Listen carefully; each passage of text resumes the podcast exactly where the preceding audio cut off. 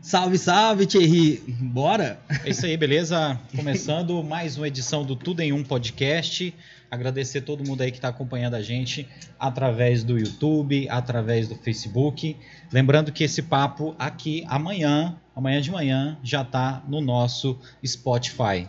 Hoje a gente está recebendo aqui a ativista social Jordana Fernandes. Jordana que está à frente aí da ONG Invisível CN, aqui de Caldas Novas. Jordana, seja muito bem-vinda ao nosso Obrigada. podcast. Obrigado por aceitar esse convite. É, a Jordana que antes aqui de começar a gravação já estava contando aqui pra gente que é uma consumidora de podcasts. E a gente aqui ainda está se deparando ainda com esse novo cenário, né? O podcast é uma, é uma novidade muito grande aqui em Caldas Novas.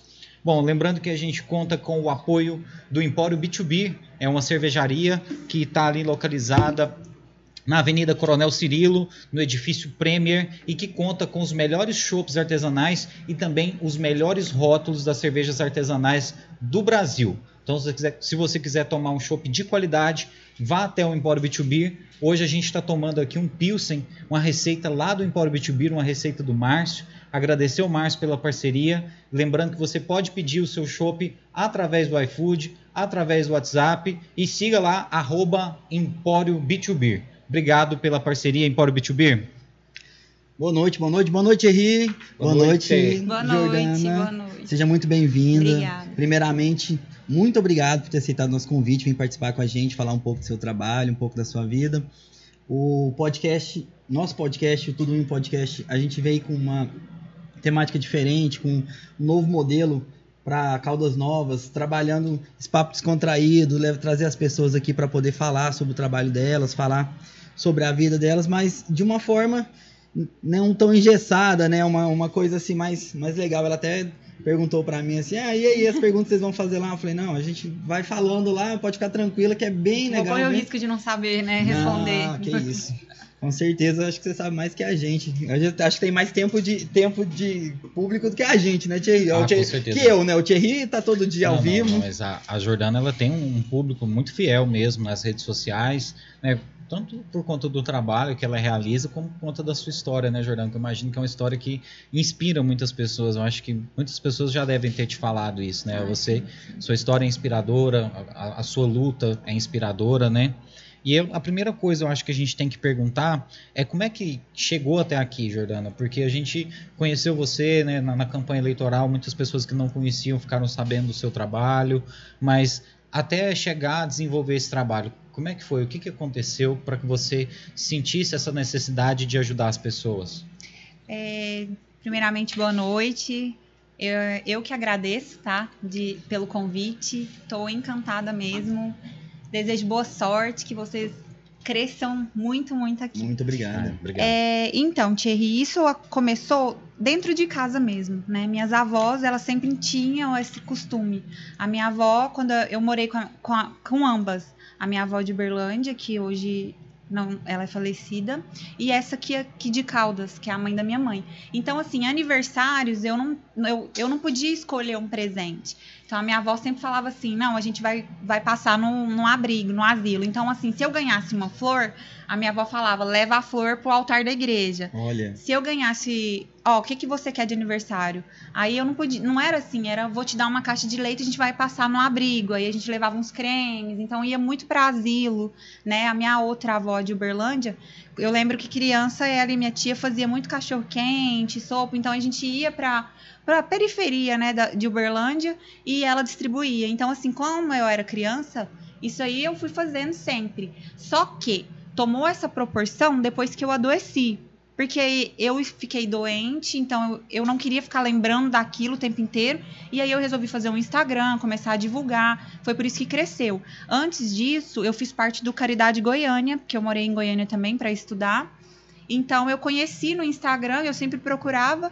E quando eu achava alguém também na internet, eu fazia as minhas doações sozinha. Depois no Caridade Goiânia eu comecei a ir no mercado. Tinha mês que eu, que eu montava quatro cestas. Foi começando assim.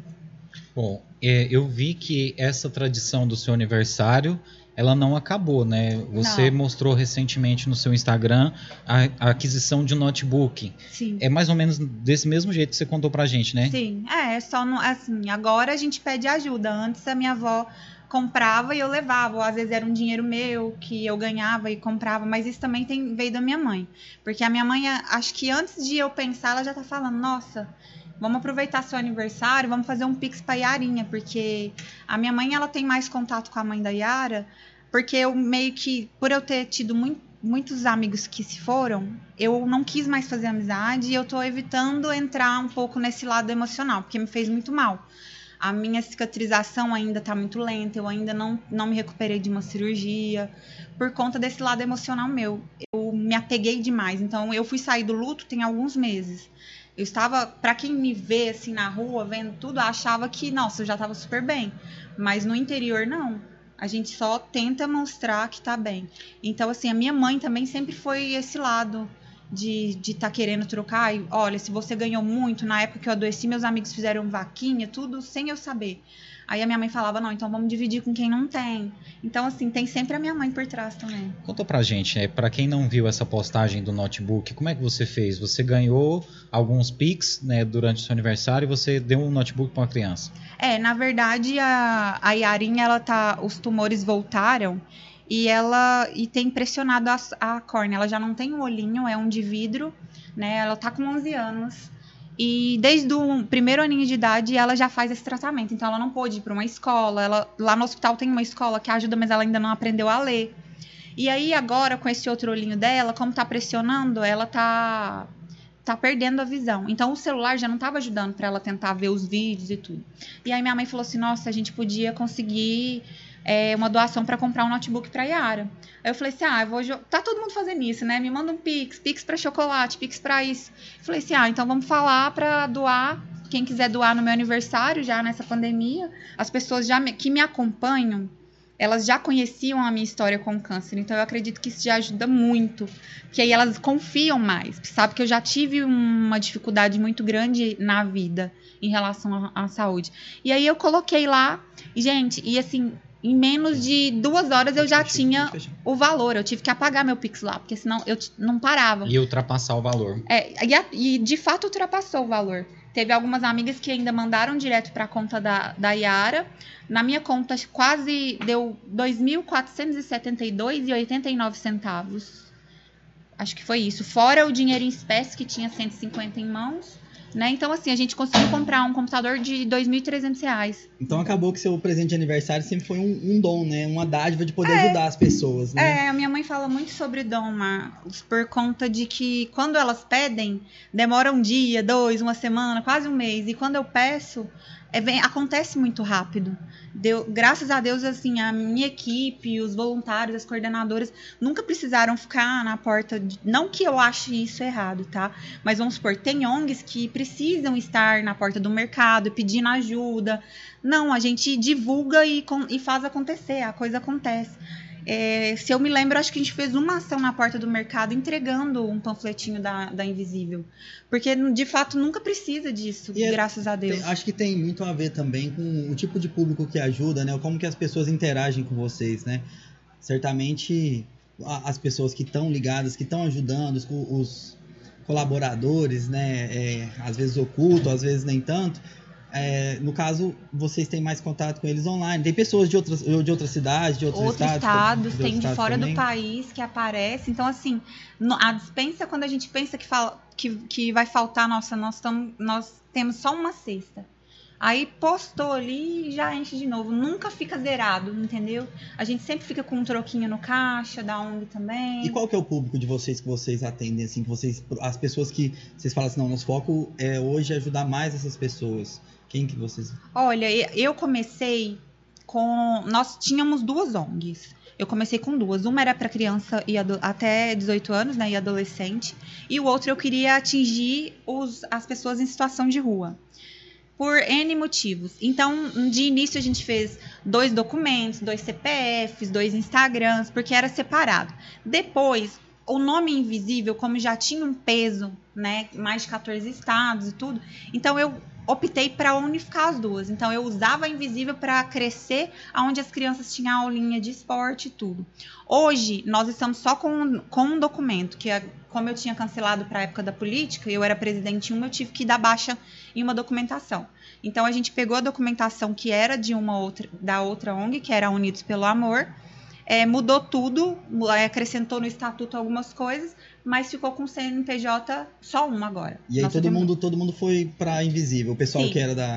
E aí o Unidos que, que acontece? Como aqui nós não temos muitas pessoas em situação de rua, é, tem N motivos também para. Na verdade, assim, deixa eu fazer um parênteses. Caldas Novas, quem não conhece Caldas Novas, tá assistindo a gente, é uma cidade que tem um, um trânsito muito grande de pessoas, né? Sim. A gente vê pessoas em, em situação de rua, até agora na pandemia a gente tá vendo menos, porque acaba que eles vêm muito para Caldas Novas quando tem muito turista e tal.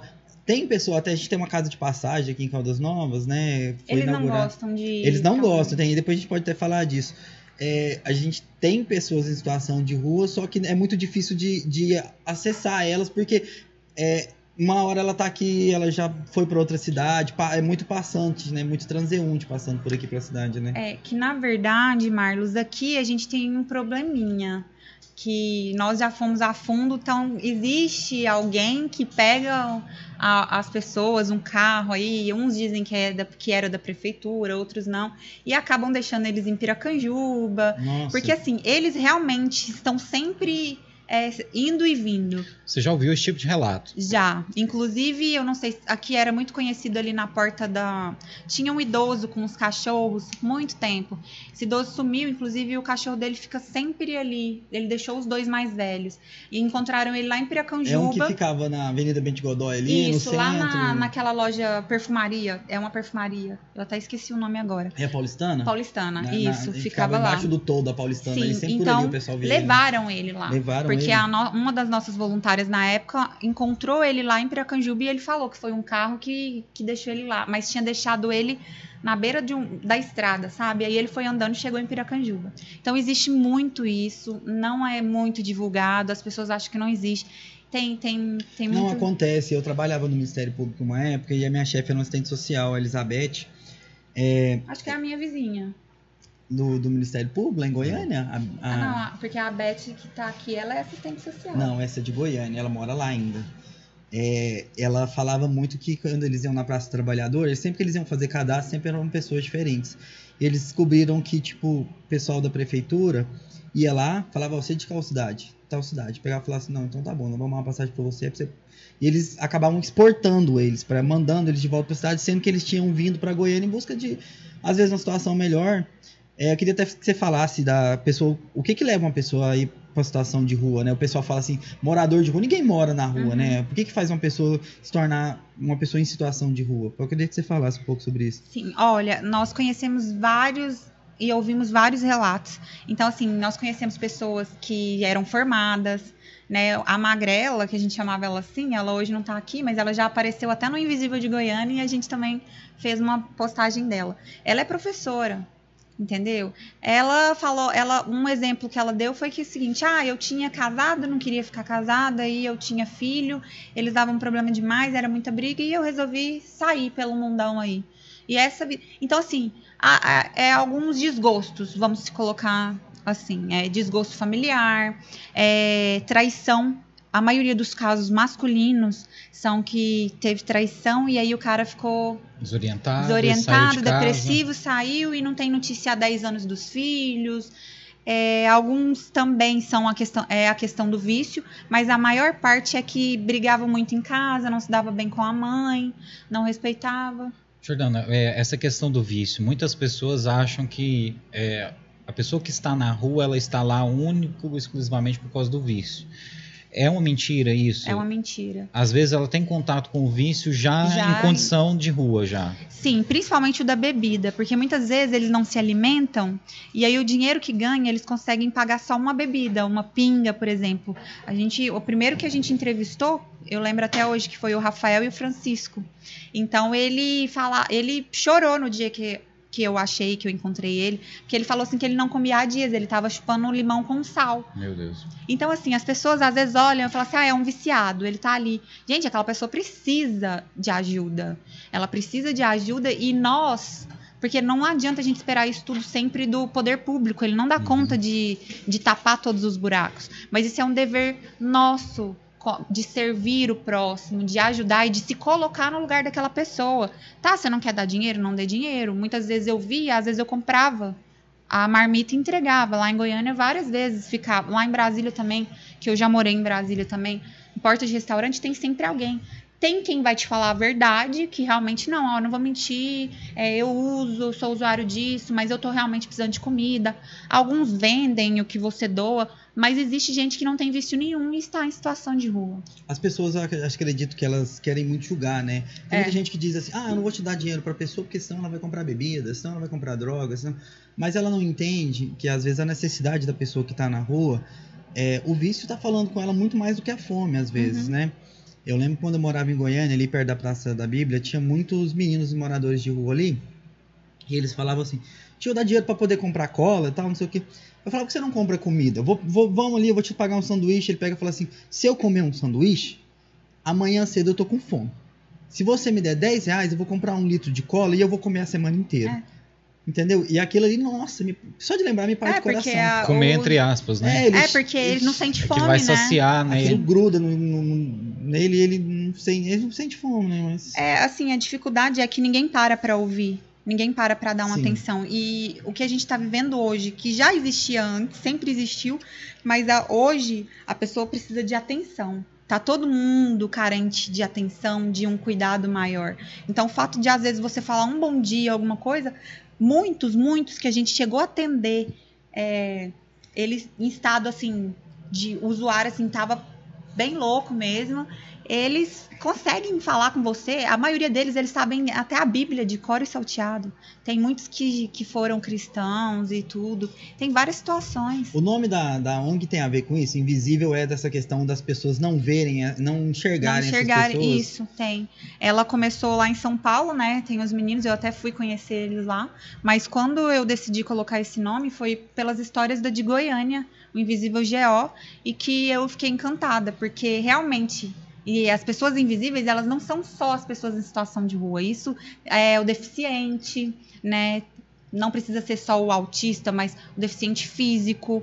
É, a questão, a gente tem muita questão do racismo também, mas isso é em vários outros aspectos. Acontece isso também com a pessoa que tá doente? Eu, eu, eu, eu tava vendo um documentário sobre capacitismo esses dias. Pessoa que é cadeirante, pessoa que às vezes tem uma deficiência, é, seja mental, seja física, né? É, mental, não, desculpa, o termo intelectual, uma deficiência Uhum. intelectual, uma deficiência física. E eles falam assim: eu não sou minha deficiência, não precisa chegar em mim e falar comigo apenas pela deficiência. Você, eu, eu queria perguntar se diretamente pra você: já, já teve isso com você quando você tava doente, das pessoas assim, verem mais o- a, a Jordana doente do que a, a pessoa da Jordana, assim, das pessoas. Graças a Deus, eu nunca, de... para quem estava convivendo comigo e a minha família, eu nunca deixei transparecer alguma coisa. E eles me respeitaram muito nesse, nesse quesito. Mas você ir num shopping e vamos supor, eu andando no shopping com a minha mãe, com a minha madrinha, quando gente, é uma coisa assim inacreditável. A gente não via, eu eu saía, eu não via pessoa careca. Por quê? Porque a gente não tá passando por aquilo, então a gente não vê. Quando eu fiquei careca, todo lugar que eu ia tinha alguém careca. E o que que acontece? Uma jovem, eu fiquei muito magrinha, sempre fui muito magrelona, mas aí eu fiquei mais magra ainda. E aí eu andava no shopping, todo mundo te olha e fala assim: "Nossa, tão tão jovem, você já lê, tão bonita". vai- Eles já olham te matando. E isso é ruim. O olhar da pessoa, das outras pessoas eram ruim. Agora da minha família não, graças a Deus. O meu pai que foi muito mole. Às vezes ele evitava certas coisas que ele já chorava. Homem é mais mole que mulher pra essas coisas. Mas a minha mãe nunca chorou na minha frente. Mas a mulher, eu acho que ela já vem de uma, de uma cultura, né, de, de, de resistir, né? Acredito que E eu dava um sorriso, viu, Marlos? As pessoas olhavam pra mim no restaurante, nós na época não tava passando pela pandemia, e muitas vezes eu, eu não tava precisando usar máscara, porque eu já vivo uma pandemia há quatro anos, né? Eu fiquei três anos usando máscara. Então, assim, eu dava um sorriso pra pessoa ver que eu tava bem, porque aquilo ali me matava. E teve um dia que eu fui numa festa também e falei, foi a primeira vez que eu usei a minha careca pra jogo. Porque eu tinha um pouco de vergonha, então eu usava touca de- e lenço de todo quanto é cor. E eu acredito que isso também, além de ajudar a mulher, ele também não ajuda tanto. é, são dois pesos, duas medidas. Porque o lenço ele já te joga o câncer. Se você tá de lenço, você tem câncer. Todo mundo já reconhece pelo lenço. Então, assim, teve um dia que eu fui numa festinha lá em Uberlândia, fui careca, raspei de novo a minha cabeça, meu cabelo tava nascendo, fui careca e, e aí maquiada e as pessoas achavam que era um estilo. E aí eu gostava de falar que eu Falei assim, não, sou, eu tô careca porque eu tive câncer, meu cabelo vai nascer. Eu achava o máximo falar. E as pessoas, mentira. E tá nessa alegria, tava no, no salto. Entendeu? Eu queria que eles entendessem que não é um decreto fatal. É. Eu tenho um amigo, é, é, o pai da Nildland, uma professora lá do, do Nivo, ele já enfrenta um câncer há muitos anos. Ele já, que ele já foi para a mesa de cirurgia dizendo assim, você tem 20% de chance de voltar, já foi umas quatro vezes. Fui para Goiânia com ele esses dias, levar ele até para fazer um para ele fazer uns procedimentos lá. E eu acho muito engraçado, isso que eu fugi o nome dele agora. Eu não posso nem falar com meu olhante de água. Eu, não, eu, eu, sou fraco. Você uhum. falou de homem ser fraco, eu sou fraco com isso. E ele fala, e eu ficava assim, né? Eu falava assim, mas o senhor nunca vi você, você, é, re, você perecer assim, né? E ele falou, cara, por que, que eu vou ser triste se eu posso ser feliz? A doença nunca me disse que eu tinha que ser triste. A doença disse para mim que eu tinha que ser doente, que eu tinha que estar doente, que eu tinha que sofrer, mas não que eu tinha que ficar triste. Isso. E eu, ele falou assim, ó, eu tenho um grupo de WhatsApp aqui, ó, que todos os participantes eram mais jovens que eu. Eu não apago esse grupo, eu sou o único que tá vivo. E aquilo ali me bateu assim, que eu falei, puta que pariu, eu não posso nem falar, senão eu choro. É, eu tinha um assim também, mas eu, eu, eu cê, acabei cê, saindo. Você perdeu colegas assim que, que enfrentaram o tratamento com você, pessoas que você acompanhou? Chegou a acontecer um caso dessa forma? Todos esses aqui, que eram mais íntimos, eu perdi todos eles. E na época eu até fiquei um pouco pior que eles, porque eles me sustentavam. Então, assim, quando eu fui pro hospital, só tinham pessoas mais velhas. Então, eu achava que eu não ia conhecer nenhum jovem lá. E eu ficava doida procurando. E com isso, eu conheci um, e aí eu apresentei a outra que eu tinha conhecido, a gente tinha um grupo. Então a gente viveu todo esse momento, eram os amigos que eu tinha, cada um com um tipo de câncer diferente. E eu vou te falar, eu não imaginava que, que eles iam sabe? E enquanto eu não melhorei, eles não. Sabe quando Deus faz as coisas? Cada fase eu perdi um, mas assim, eu subi um degrau, aí alguém descansava. E eu só sarei de verdade, assim, depois que eu fiz o que Deus queria que eu fizesse na vida de todos eles. Porque um, às vezes, tinha um problema com a mãe, e aí naquela conversa, a, através de mim, e algumas conversas que a gente trocava muitos sonhos, né, muitos detalhes, e aí essa pessoa voltava a conversar com, com a mãe ou com o pai, tinha muitas dessas Acabava coisas. que era, você se sentia então, assim, um pouco eu, realizada, né, ia sentir Eu acredito muito em missão, entendeu? Porque eu realmente, foi assim, enquanto as pessoas se curavam câncer de mama, todo mundo acha que é mamata, não é? é um câncer muito sério que eu dei na minha idade, é um câncer muito avançado, muito invasivo, com grande chance de metástase. Para uma mulher da minha idade, solteira, que não tem filhos ainda, mexe muito com a autoestima. Então, assim, eu me arrumei muito mais na época que eu tava com câncer do que hoje em dia. Porque eu sempre não fui tão vaidosa. Mas nessa época eu gostava de andar bem arrumada. Então tem muito. É, é... é uma questão do, do, do. Não é não é que o seu exterior estava refletindo seu interior, era uma questão de o seu exterior tentar é, impactar o seu interior para você sentir melhor, né? Eu acho que é uma questão muito e para mim, como eu né? sou cristã, chega um momento que, que você acredita muito em milagres, né? Eu não deixei de acreditar. Mas chega um momento que a sua fé é muito testada. Porque você não vê aquilo ali acontecer. Aí, graças a Deus e conversando com a minha mãe, com as pessoas, a gente começa a entender o seguinte: que existiu milagre ele ter me encontrado ou ela ter me encontrado foi um milagre para minha vida e eu fui um milagre até certo momento, né? Porque eu tinha uma amiga que foi a primeira que faleceu, a Andressa, de 22, ela faleceu com 22 anos e deixou uma filhinha.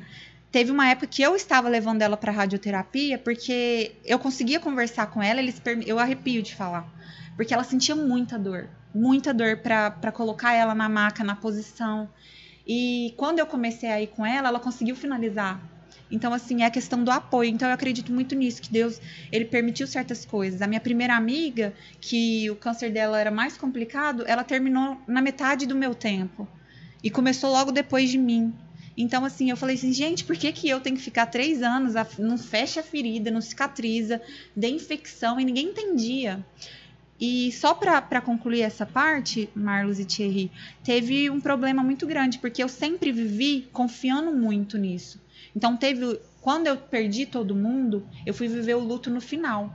Que agora, nessa minha última cirurgia, eu tô há dois meses e pouco. E o meu corte ainda tá na ferida, tá? Abri abriu, né? E assim, o meu médico chegou a sentar comigo no dia 20 de janeiro e falar assim: Jordana, não temos mais o que fazer com você porque a gente já cansou de te dar ponto. Eu fiz oito cirurgias.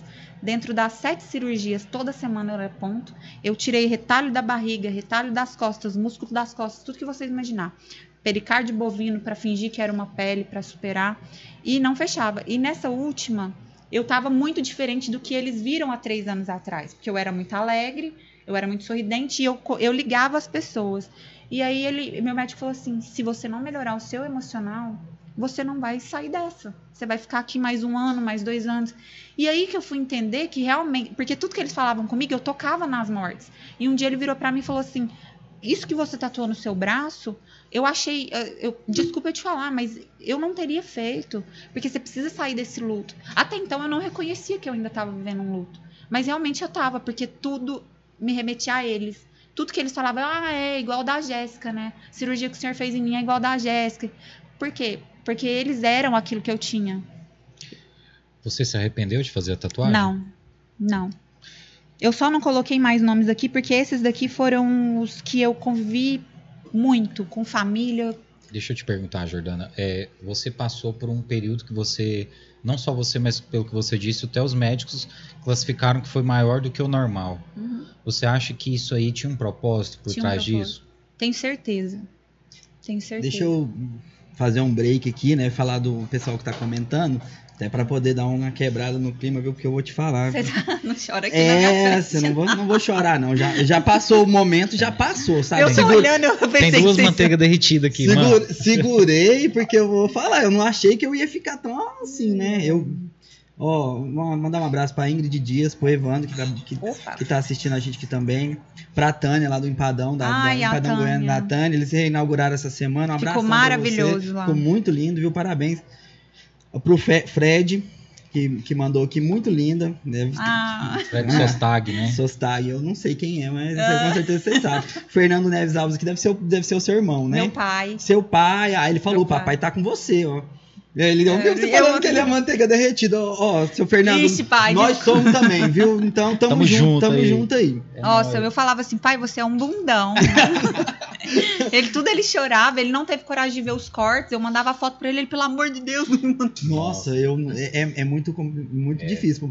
O, o Valzoni que mandou linda, o Ivaldo, ah, boa noite, parabéns, Jordana. O Zé Neto, que tá sempre acompanhando a gente, boa noite, meu amigo Thierry, abraço, minha querida Jordana. É, Coisinhas da Lili, boa noite a todos. Ah, esses são da Energia do Riso, são Esses uma são da energia, um também. outro projeto também. O já Ival, foi... da Lili. Sim.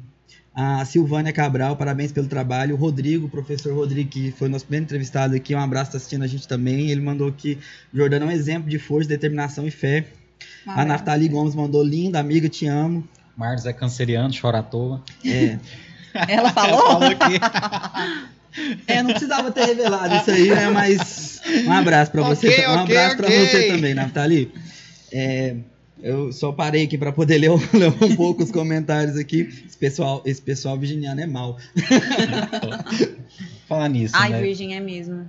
Nossa, Insensível, não gosto né? de virgem. No seu caso aí, você acha que o, o seu signo ele, ele te ajudou de alguma forma? O, não. A, a... Assim, eu, eu, como cristã, a gente tenta evitar muito isso, né? Evangélico não acredita muito nesse muito, negócio de signo. Né? Mas tem algumas coisas que, que, que batem, bate, né? né? Só que não, porque é, o que, que eu vejo assim do signo é a questão que eu sou papum, eu consigo resolver as coisas sou rápida. Não sei como caminhar. Você é correria, né? É, sou correria. Tem, tem, que fazer, vou fazer agora. E consigo ser. Se a minha mãe, antes de. Agora é porque eu não tô pegando peso. Mas vamos entregar uma cesta ali, por exemplo. Eu já colocava umas cinco no carro, não tem dó de, de carro. E já vamos levar para todo mundo. Às vezes a minha mãe fala: Ó, oh, calma. Uma coisa que eu queria perguntar para você, ano passado, né, tivemos eleições, você participou da eleição, eu queria te dar os parabéns por isso. A gente tem muito poucas mulheres na, na política, em Caldas Novas hoje Nenhum. nós não temos nenhuma representante feminina no poder, nem prefeito, nem vice-prefeito, nem nenhuma vereadora. Acho que isso é uma, uma perda que a gente tem, acho que a gente tem uma população de mais de 50% feminina. A gente, a gente já vem do segundo mandato, assim, né? Segundo mandato já vão ser. É, e sim, as que tinham eram as mesmas, né? Teve de, sete a nove mulheres. Nove Eu- porque repetiram. Eu tava até pensando, eu vou cortar eu mesmo. Eu tava até pensando num negócio hoje. Eu peguei e falei assim: a gente teve uma outra pessoa que tinha o mesmo sobrenome, não sei se é sobrenome ou segundo nome, que também foi uma grande referência em Caldas Novas, que teve câncer, que foi uma representante do povo, Sim, é, Silvana. a Silvana Fernandes, né? Eu tava falando, nossa, que As coisa. pessoas, Uma coincidência, uma- uma perguntavam. Até- coincidência, Até a né? questão da. é, Vocês tiveram o mesmo tipo de câncer? Foi, Foi, não foi? foi. Aí eu peguei e falei assim. Nossa, eu acho que eu tenho que perguntar isso pra ela. Eu acho que não sei se só eu que vou ter. essa- Falei assim, eu acho que não é, mas eu vou perguntar porque às vezes algumas pessoas falam assim, não Sim. tem nenhum parentesco Não com tenho ela, parentesco. nada, né? Eu sou amiga da.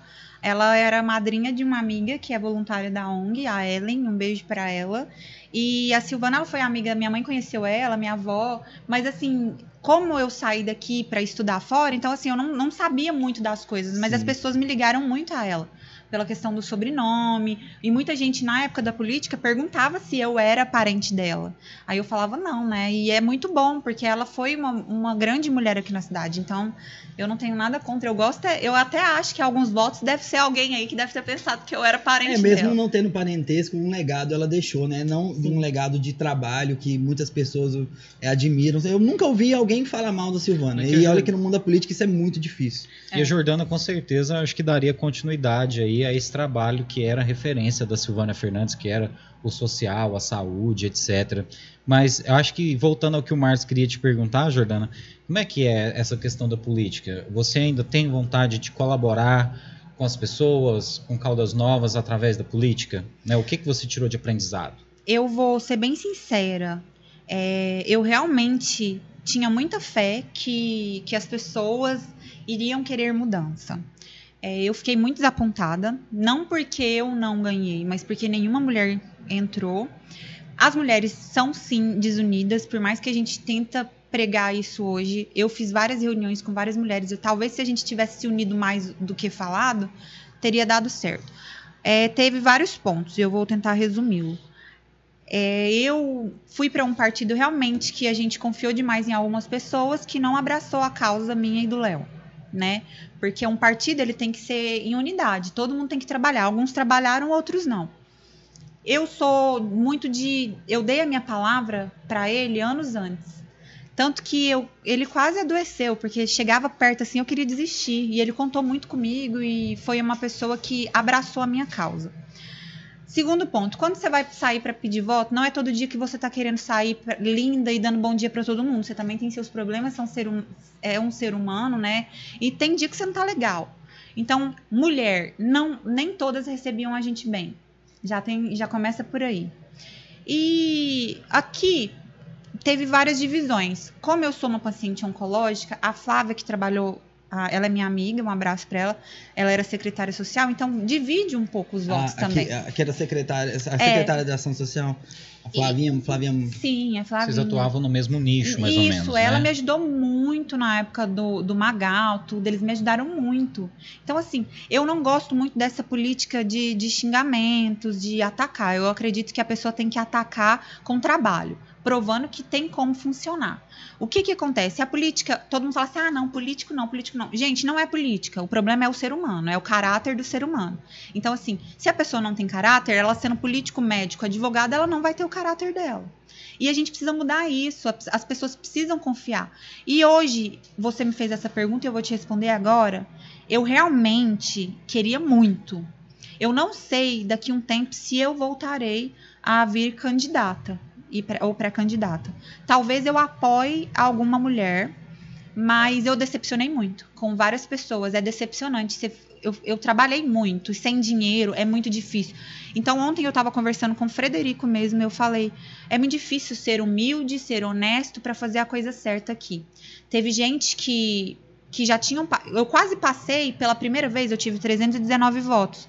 Para quem trabalhou sem dinheiro, que eu, que eu ganhei dinheiro de alguns amigos e o meu salário que eu gastei. Mas você foi muito bem votada, Então, né? assim, pra não ter esse conhecimento todo, ser a primeira vez, fui, porque eu não tive apoio da- dos grandes, eu não tive. E eu ouvi falar que outras pessoas que entraram, e no meio desses novos aí, por exemplo, eles gastaram 200 mil, 300 mil numa campanha. Então, assim, eu nem se eu tivesse eu gastaria. Existe muito, o buraco é muito mais embaixo. Então, assim, outro lado também que eu sempre quis que o Josiel entrasse, a gente sempre falou disso. Só que não, não tivemos muita conversa. Vamos supor, eu e a, a Flávia, nós não conversamos muito, eu e o José não conversou muito para poder não dividir. Como eu sou uma protetora sozinha, independente, não tem ONG, também tem as pessoas que ficavam em dúvida, nossa, em quem que eu vou votar? E acabavam votando nele porque o trabalho dele começou primeiro que o meu a ser divulgado, e nada mais correto que isso. Então tem essas questões. É, tem gente que meus amigos não vieram para votar, pandemia, muita gente não saiu para votar. Caldas Novas teve quase 40% de abstenção, Sim, foi muito então, assim, grande o número de pessoas grande, que não votou. E teve muitas pessoas que simplesmente não quiseram votar por uma questão de consciência, falaram, ah, não vou, não... É, estamos todos aqui é, em, em, quarentena, fechados, mas vamos dar um tempinho aí, vamos lá votar e deixar o vírus decidir, né, se ele vai pegar ou não, né? É, muita Eu... gente não quis, não quis correr esse risco, né? E é, é, muito triste, né, a gente testemunhar isso, porque não é a primeira pessoa que, que eu vejo falando exatamente isso. Muitas pessoas que a gente por trabalhar com comunicação, a gente conhece muitas pessoas, né? Então, eu conheço pessoas que realmente queriam fazer alguma coisa pela cidade, pelas pessoas, de verdade mesmo, que não estava lá pelo salário, pela uhum. influência política, igual eu, eu, sei que você também estava. E muitas das pessoas ficaram frustradas porque não tiveram uma votação igual fulano que porventura talvez tenha feito alguma coisa para um, para outro e tal, né? E mesmo aquelas pessoas que eram tidas como caciques políticos tiveram surpresas né, nessa política é, é muito triste que as pessoas que realmente querem fazer o bem acabam mesmo que desistindo porque é difícil fazer o bem na política. Thierry, eu perdi uma coordenação inteira, a melhor que a gente já teve na ONG, por conta da política. Ele me. Eu falo me abandonaram porque eu fiquei meio dolorida, mas todas as amigas saíram. Então eu tive que gastar com cartório de novo para tirar tudo e era um sonho que eu não queria ter tirado do papel. Então além de, ter, de, de ser presidente e ter que tirar o documento, elas falaram um ano antes, você tem certeza que você vai entrar na política? Então, eu, eu sou empresária, eu não, não vou abraçar. A outra também, ah, eu não me envolvo com política. Mas as pessoas têm que parar de falar a questão da política. Eu não sou entendida assim demais. Eu aprendi o pouco que eu li na época da campanha e pré-campanha. Mas, gente, não é a política. E se a gente não acordar, não vai para frente. Eu peguei várias vezes santinho no chão e votei, várias vezes eu deixei de votar Sim. também. E outra coisa, as pessoas quando a gente tem uma condição boa, que não falta as coisas na nossa casa, que se precisar de um médico você tem condição, você para você votar tanto faz. Tem muita gente que tanto faz. Para mim chegou um momento que tanto fez, tanto faz. E assim, é vergonhoso falar isso. Mas muitas pessoas, ah, nunca vai mudar, e é por isso que não vota, que é a única chance que a gente tem. É, tem uma frase tem que, que, diz, que diz assim: ah, as pessoas que não gostam de política são governadas por aquelas que. Que, que gostam. Que gostam. E, então, assim, a questão não é, até o, o Rodrigo estava falando aqui, falou que vocês têm um, um, um projeto. A gente vai começar. É, eu, na verdade, um eu ainda tô atrasada, porque ele me deu a folga aí do meu. Eu voltei recentemente para Caldas. E é justamente. Ah, mas você, vamos... passou, você andou passando por uns momentos, né? Teve com a sua avó uhum. e tal, o tratamento. É, então, assim, nas pessoas, eu queria, mesmo você falando dos percalços que você teve, eu queria te parabenizar por ter tentado, porque assim, as, é, as pessoas têm que é, quebrar esse, esse, paradigma de dizer assim, ah, tudo política é corrupto, política não presta, política é isso, aquilo. Tem pessoas boas tentando, entendeu? Tem pessoas que estão é, algumas que chegaram lá, outras que estão tentando há muito tempo. E se essas pessoas todas desistirem, a gente vai acabar tendo uhum. aquele mais do mesmo, aquelas pessoas que sempre tiveram no poder se mantendo e a situação não vai mudar, né? Então, é, parabéns por, por você ter tentado, mesmo com aquilo que você com as dificuldades que você passou, a gente sabe que não é fácil fazer política sem dinheiro, sem apoio de grandes grupos, né? Não, e, e assim, é, tem, é, vou com um adentro aqui, adentro aqui. A questão vai muito além. As pessoas te julgam pela roupa que você tá, ai, porque você não parece político. Porque às vezes eu ia de leg, de camiseta, então teve esse atrito com uma pessoa que veio falar que às vezes uma calça muito colada, a mulher do cara já ia sentir ciúme. Então, assim, eu acho que todo o extremismo faz mal. Eu, eu não fa eu tenho coisas que eu concordo, tem coisas que não, mas o feminismo existe para provar e para, né, para mostrar que temos muitas e fortes e grandes mulheres. Então, assim, eu fiquei muito triste porque eu levava, você mostra para as pessoas os países que liderados são por mulheres, eles diminuíram em várias coisas. Tem uns que não tem nem corrupção, sabe? E você mostra aquilo porque a mulher ela é mais fraterna. Tem situações que nós temos mais sensibilidade de lidar do que um homem, por exemplo. Com certeza. Né? Uma mãe que perde um bebê, que aí acha que foi negligência e vai ser discutido isso lá, que eu, eu fui assistir, eu conheço mães aqui, eu sei de como que funciona o hospital. Então tem. O buraco é muito mais embaixo. Quatro anos não seria o suficiente para fazer. E eu falava, gente, eu tenho meu trabalho lá em Brasília, eu tenho a minha saúde para cuidar. Vocês acham mesmo que eu, que eu tô aqui para criar dor de cabeça para mim, para acordar cedo e ficar aguentando gente que tem gente que acha que você tem obrigação de fazer as coisas. Eu, como eu trabalho com ONG, a gente trabalha com essas pessoas, tem alguns pedidos que eu recebo que, eu, que se não fosse o coração que Deus me deu, e às vezes você quer mandar lá para baixo da régua. Porque como que a pessoa te pede algo e te pede desse jeito, e se você não tem na hora, nem te responde, ou já fala mal, entendeu? É, o, o trabalho social, ele acaba, eu acho uma, uma coisa interessante que você falou aí, até lembrei. O trabalho social, ele acaba virando uma, quase que um trabalho de obrigação, né? As pessoas, se, se em algum momento você chegasse e falasse assim, ó, eu não quero mais fazer, eu quero parar, é, você seria muito cobrada por isso, né? E pessoas são cobradas por isso diariamente quando fala assim, ó, eu porque é muito difícil, é muito desgastante, as pessoas não veem essa parte, acham que é, é muito fácil Nossa, e, e- muito e é, e é muita cobrança, né? E se a pessoa resolve parar, ela é cobrada por isso. Eu lembro que meu irmão sofreu um acidente quando eu era bem jovem e minha mãe fez uma promessa de no aniversário dele a gente levar suco, refrigerante, bolo para as crianças carentes. A gente ia num- em regiões aqui de Caldas Novas que se não fosse o projeto a gente nem conheceria, porque a gente morava aqui na, na região central e, e a gente começou aí. Primeiro ano, a gente levou um bolo de uns 6 ou 8 quilos, assim, que a gente levou no carro, no colo. No último ano que a gente fez o projeto, a gente teve que levar numa caminhonete com a caçamba aberta, de tanto que o bolo era grande. Porque era uma coisa assim fora de série. E a minha mãe falou que ia fazer até os 10 anos do meu irmão. Quando ela falou assim, eu vou parar esse ano, que é o último ano que eu tinha da minha promessa, o pessoal, não, mas você não pode. Como assim? Você não vai. Ah, Os meninos já contam. Todo dia 22 de outubro, tá aí os Vira meninos um já ficam assistencialismo também, as pessoas confundem muito. E às vezes você quer dar a vara pra pessoa pescar, e aí é- tem muita gente também que, que acomoda. Aí a gente fez mais quatro anos depois disso, de- fora da promessa e tal.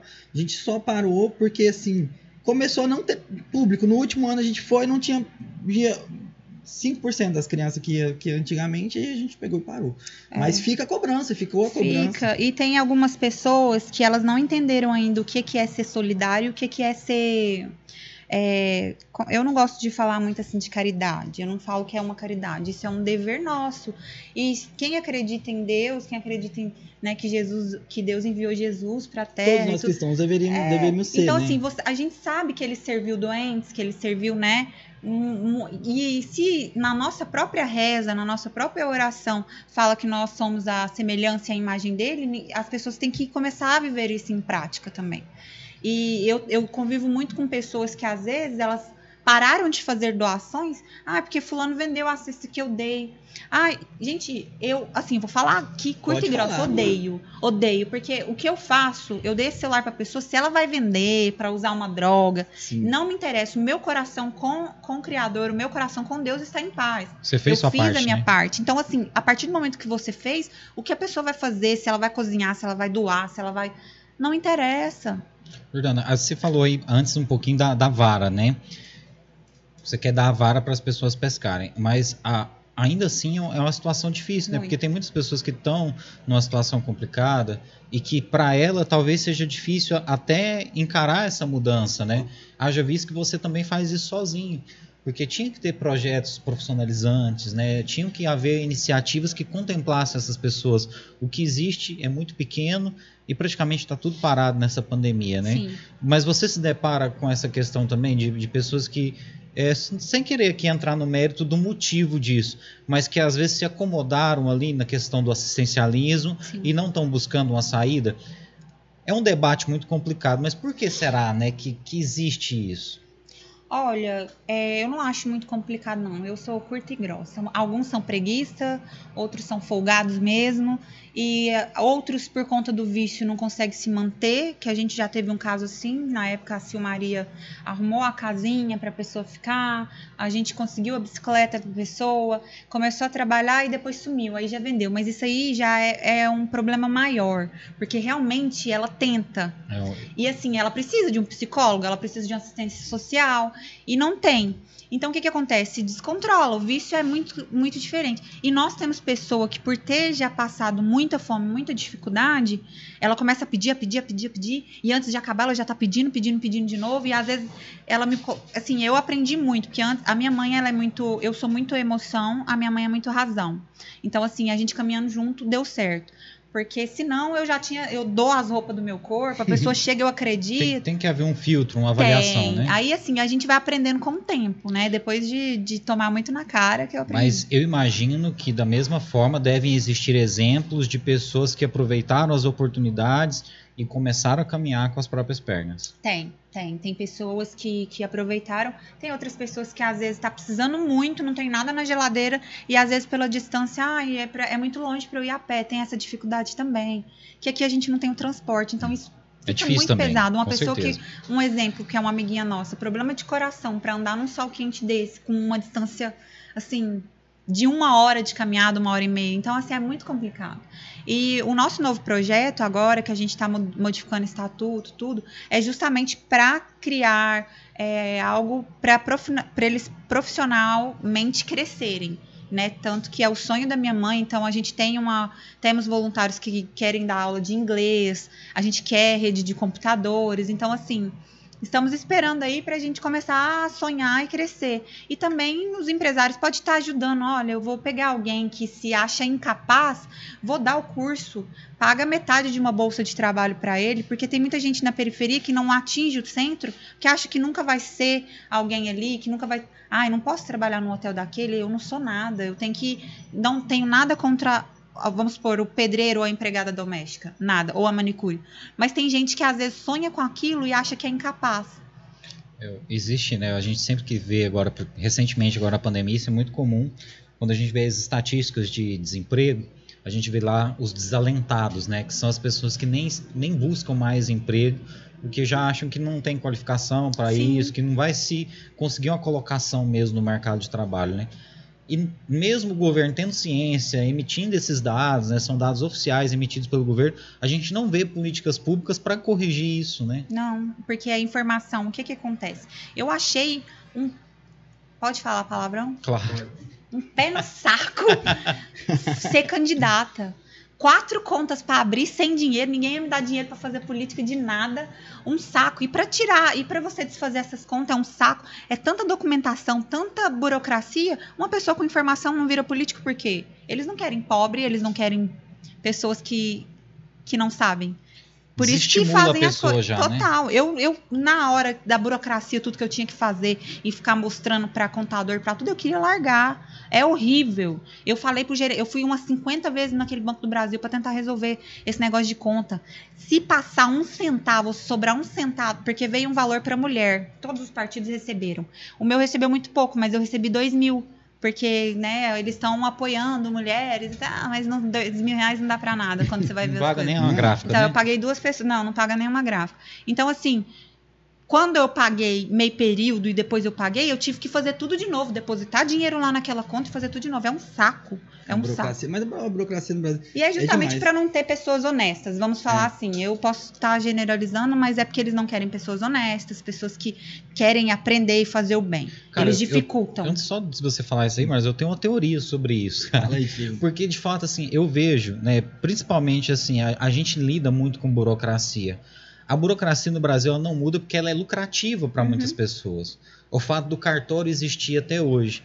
Cara, se a gente for olhar os primórdios da história do cartório, né, foi quando a família real veio pro Brasil, uhum. tinha que compensar um cara que deu uma casa lá pra família real. Não, vamos dar um cartório pra esse cara. Todo mundo precisa do documento, passa lá e assina. É. E até hoje essa parada sobrevive, não serve para nada, não modernizou isso e é só para dar dinheiro para os outros. Então, assim, essa burocracia é lucrativa para alguém.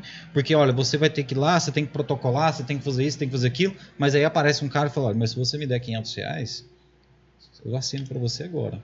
O... Então, eu acho que essa burocracia ela é lucrativa para alguns sim, operadores sim. do sistema e por isso que ela não muda. Não, é um saco, é um o... saco. Até tem uma história hum, fugindo totalmente do assunto aqui. Tem um amigo do meu pai, ele tem uma fazenda ali é, perto de Curumbaíba, e ele queria fazer uma das maiores tirolesas do mundo aqui em Caldas Novas. Que ele tem uma, uma terra de cá, em Caldas Novas, e uma terra de lá em Curumbaíba. Então ele fez. Ia ser intermunicipal, isso, né? ia ser loucura, assim, um negócio assim, atravessar o- metade do lago, assim. Amo, amo tirolesa. É, muito louco. Aí ele, eu fui lá com ele, ele me mostrou, falou, ó, ali ia ficar o pe- de onde o pessoal ia sair, ali ia ficar o lugar de queda e tal, não sei o que, fez o projeto todinho. E ele pegou e levou, não vou falar onde, lá em, em Goiânia, nas agências ambientais, né, para o projeto e tudo e tal, não sei o que. Os caras falaram, não, isso aí vai de 5 a 10 anos pra você conseguir liberação, ou então você paga tanto. Ele, ele falou assim, cara, É eu saí de lá, eu saí de lá, eu vou falar uma coisa pra você, eles me pediram um valor que pra mim é irrisório. Não, não paga duas cabeças de gado minha. Pra mim, mas por ser uma coisa de questão que não era pra ser, ele falou assim: não, é a taxa? Ele perguntou: é a taxa? Quanto que é a taxa? Falou: não, não é a taxa, não, é um valor que você tem que É porque se pagar. você É um fazer, vai ter que É, não sei o quê. então, que pra poder agilizar e tal, pra poder conseguir, não sei o quê. Ele falou: é uma licença ambiental? O que que é? Os caras. Ah, não, não, não sei o quê. Ele pegou e falou assim. É o jeitinho Veja bem, brasileiro. o senhor tem que me ajudar pra eu te ajudar. O senhor tem que fazer rir. E ele falou assim, cara, eu prefiro pegar os 50 mil que eu gastei no projeto e jogar fora do que fazer isso. E aí Que eu- bom, ainda acham, né, peneirado, Não, graças mas a acham Deus ainda pessoas. existem, né, Mas muitas aí pessoas. você pensa, cara, uma coisa dessa chegar a, a, a esse ponto, por exemplo, a pousada tem um projeto, é, a pousada tem um processo contra a- o, o parque estadual, o parque estadual contra a pousada de 66, cara. Que até hoje tá, tá, tá rodando na justiça, porque fala que a pousada invadiu um pedaço do parque estadual. Beleza, invadiu. Eles vão tirar? Não vão tirar. A pousada paga uma compensação? Paga uma compensação. E vai ficar aquilo ali, e fica aquilo ali o resto Ah, da vai vida. ficar o lenga-lenga, Vai né? Vai ficar o lenga-lenga o que- resto da vida. Eu já trabalhei na pousada, tive contato na pousada e já fiz parte do Conselho da Serra. Eu já tive dos dois lados e vi o negócio e falei assim. E ninguém faz questão é de fazer um acordo, entendeu? de tentar nada, ver. Nada, é um negócio assim de. de- a, É uma fica na- eles, a burocracia beneficia alguém, tem alguém ganhando com isso. Sim. Não, e assim, eu fico triste porque as pessoas têm. Se funciona nos Estados Unidos, se funciona naquela cidade lá do. do é no Paraná, né? Aquele prefeito lá. Ele Ah, nem é veio do de Colatinho? novo. É. Então, assim. Como que não vai funcionar em outro lugar? A gente tem que começar a acordar que os 50 reais de gasolina ou uma cesta básica, isso aí não vai mudar seus próximos quatro anos, não. Sim. Só que as pessoas não acordam. Pra elas, aquilo ali tá bom é- e elas aceitam. É, é que a, a gente fala é, desse debate, mas é um debate muito complexo, né? Igual que o, o Renato Cabral tá falando aqui. Era isso que você ia comentar, Marcos? Não, É, eu, eu, eu, li os comentários, Cabral? comentários aqui. Lê- vejo aqui os comentários. Ó, que o Renato Cabral ele falou aqui Chat. exatamente sobre o que a gente está falando aqui, ó. Ele Ó. falou assim, ó, uma sociedade desigual apresenta realidades conflituosas. É, A questão não é apenas dar a vara para pescar. Muitas pessoas não conseguem mais se motivarem para esse pseudo crescimento profissional e econômico. O ideário de meritocracia é cruel, verdade. Ou é fracassado ou é uma pessoa de sucesso. Imagine você nessa dinâmica sem estudo, sem estrutura, sem dinheiro, sem motivação, infelizmente. Somente a vara para pescar não é suficiente. Eu concordo, com Concordo. você, Renata, realmente. Só que o que acontece hoje é o seguinte: as pessoas que têm ONGs, as pessoas que têm um trabalho assim, estão fazendo isso de maneira independente. Infelizmente, o governo tem o apoio. né, não está fazendo a parte dele. O governo tem iniciativas muito pequenas, né, muito, sabe assim, é, incapazes de realmente fazer a diferença. Né?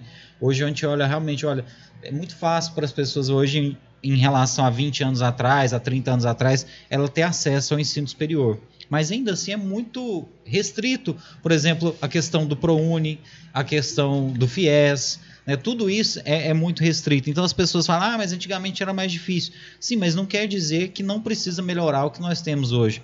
Né, hoje, por que, que a prefeitura não tem um programa de bolsa universitária? Né, por que, que a prefeitura não paga pelo menos a faculdade de 10 alunos? Talvez não tenha condição de pagar mais, mas faça alguma coisa, né? E o que a gente percebe é isso, é que as pessoas não fazem Elas não têm interesse em e, as- começar. e o governo que às vezes continua, chega ao próximo, ele não dá continuidade Sim. àquele projeto, não, porque quem fez isso aqui foi o fulano, então vai falar que é o fulano. É, E a- outra coisa, eles usam, assim, eu vou ser mais pé quente ainda.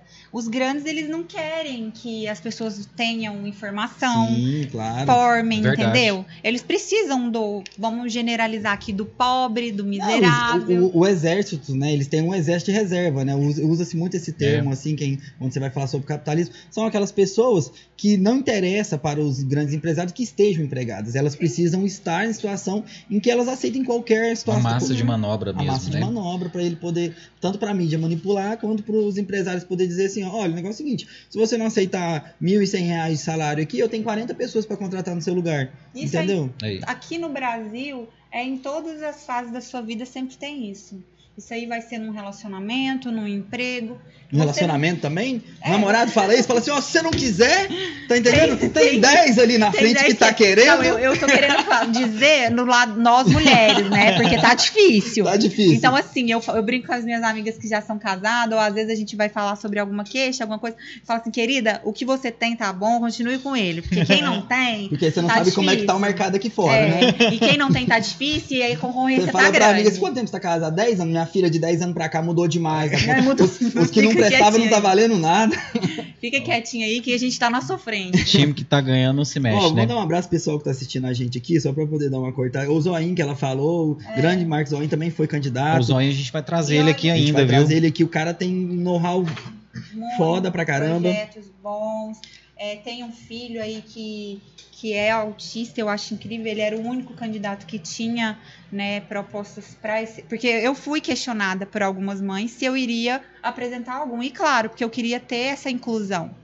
É, outra coisa que eu queria que tivesse eram gabinetes itinerantes na periferia, para ouvir a periferia, para ver o que, pode ser feito. Porque a gente é o meio em que a gente convive, né? Nós estamos aqui, eu fui só conhecer a periferia porque foi algo que eu busquei conhecer. Mas temos muitas pessoas que não sabem como que é a realidade lá. Não. De ficar sem água, de caminhão pipa te ab- abastece. Só que aí é- mexe, aí o buraco é mais embaixo ainda, porque mexer em toda aquela estrutura, fazer todo o asfalto de novo em alguns locais. e com- Então, assim, é muita coisa. É coisa que a gente fala em quatro anos, né? Ninguém vai Não, conseguir não, resolver não essas adianta. deficiências que nós E- temos e, aqui, e quando né? você acaba andando na política, você acaba conhecendo esses lugares. Você já conhecia por causa do trabalho social, né? Mas tem gente que, ah, que candidata e fala: caramba, existe gente ali, existe bairros. Na... Você vai ali, Portal das Águas Quentes, Chacras Itapema. Esses ainda tá bom, Ainda- porque tem água encanada. Nas mansões, que é um bairro de 30, 40 anos de Caldas Novas, não tem água encanada até hoje. E aquele tem não tem, é, É. sofrido. lugares. é, eu vi uma postagem hoje sobre o setor universitário também ali, a- um- aquela região ali perto também, depois do. Depois do. Depois do Detran ali, como é que chama aquele? Não sei como é que chama aquele. Estância Boa Vista. Estância Boa Vista. Eu faço imitação lá. Lugares que são de acesso. Terrível. Você A- conhece, a você dona conhece, Nadir, você conhece ela a é Vera do, do. Conheço, ela mora na mesma rua da dona Nadir. Se chover e a gente precisar socorrer levando uma cesta pra Vera ou pra dona Nadir, a gente não entra ali se não for com um carro pesado.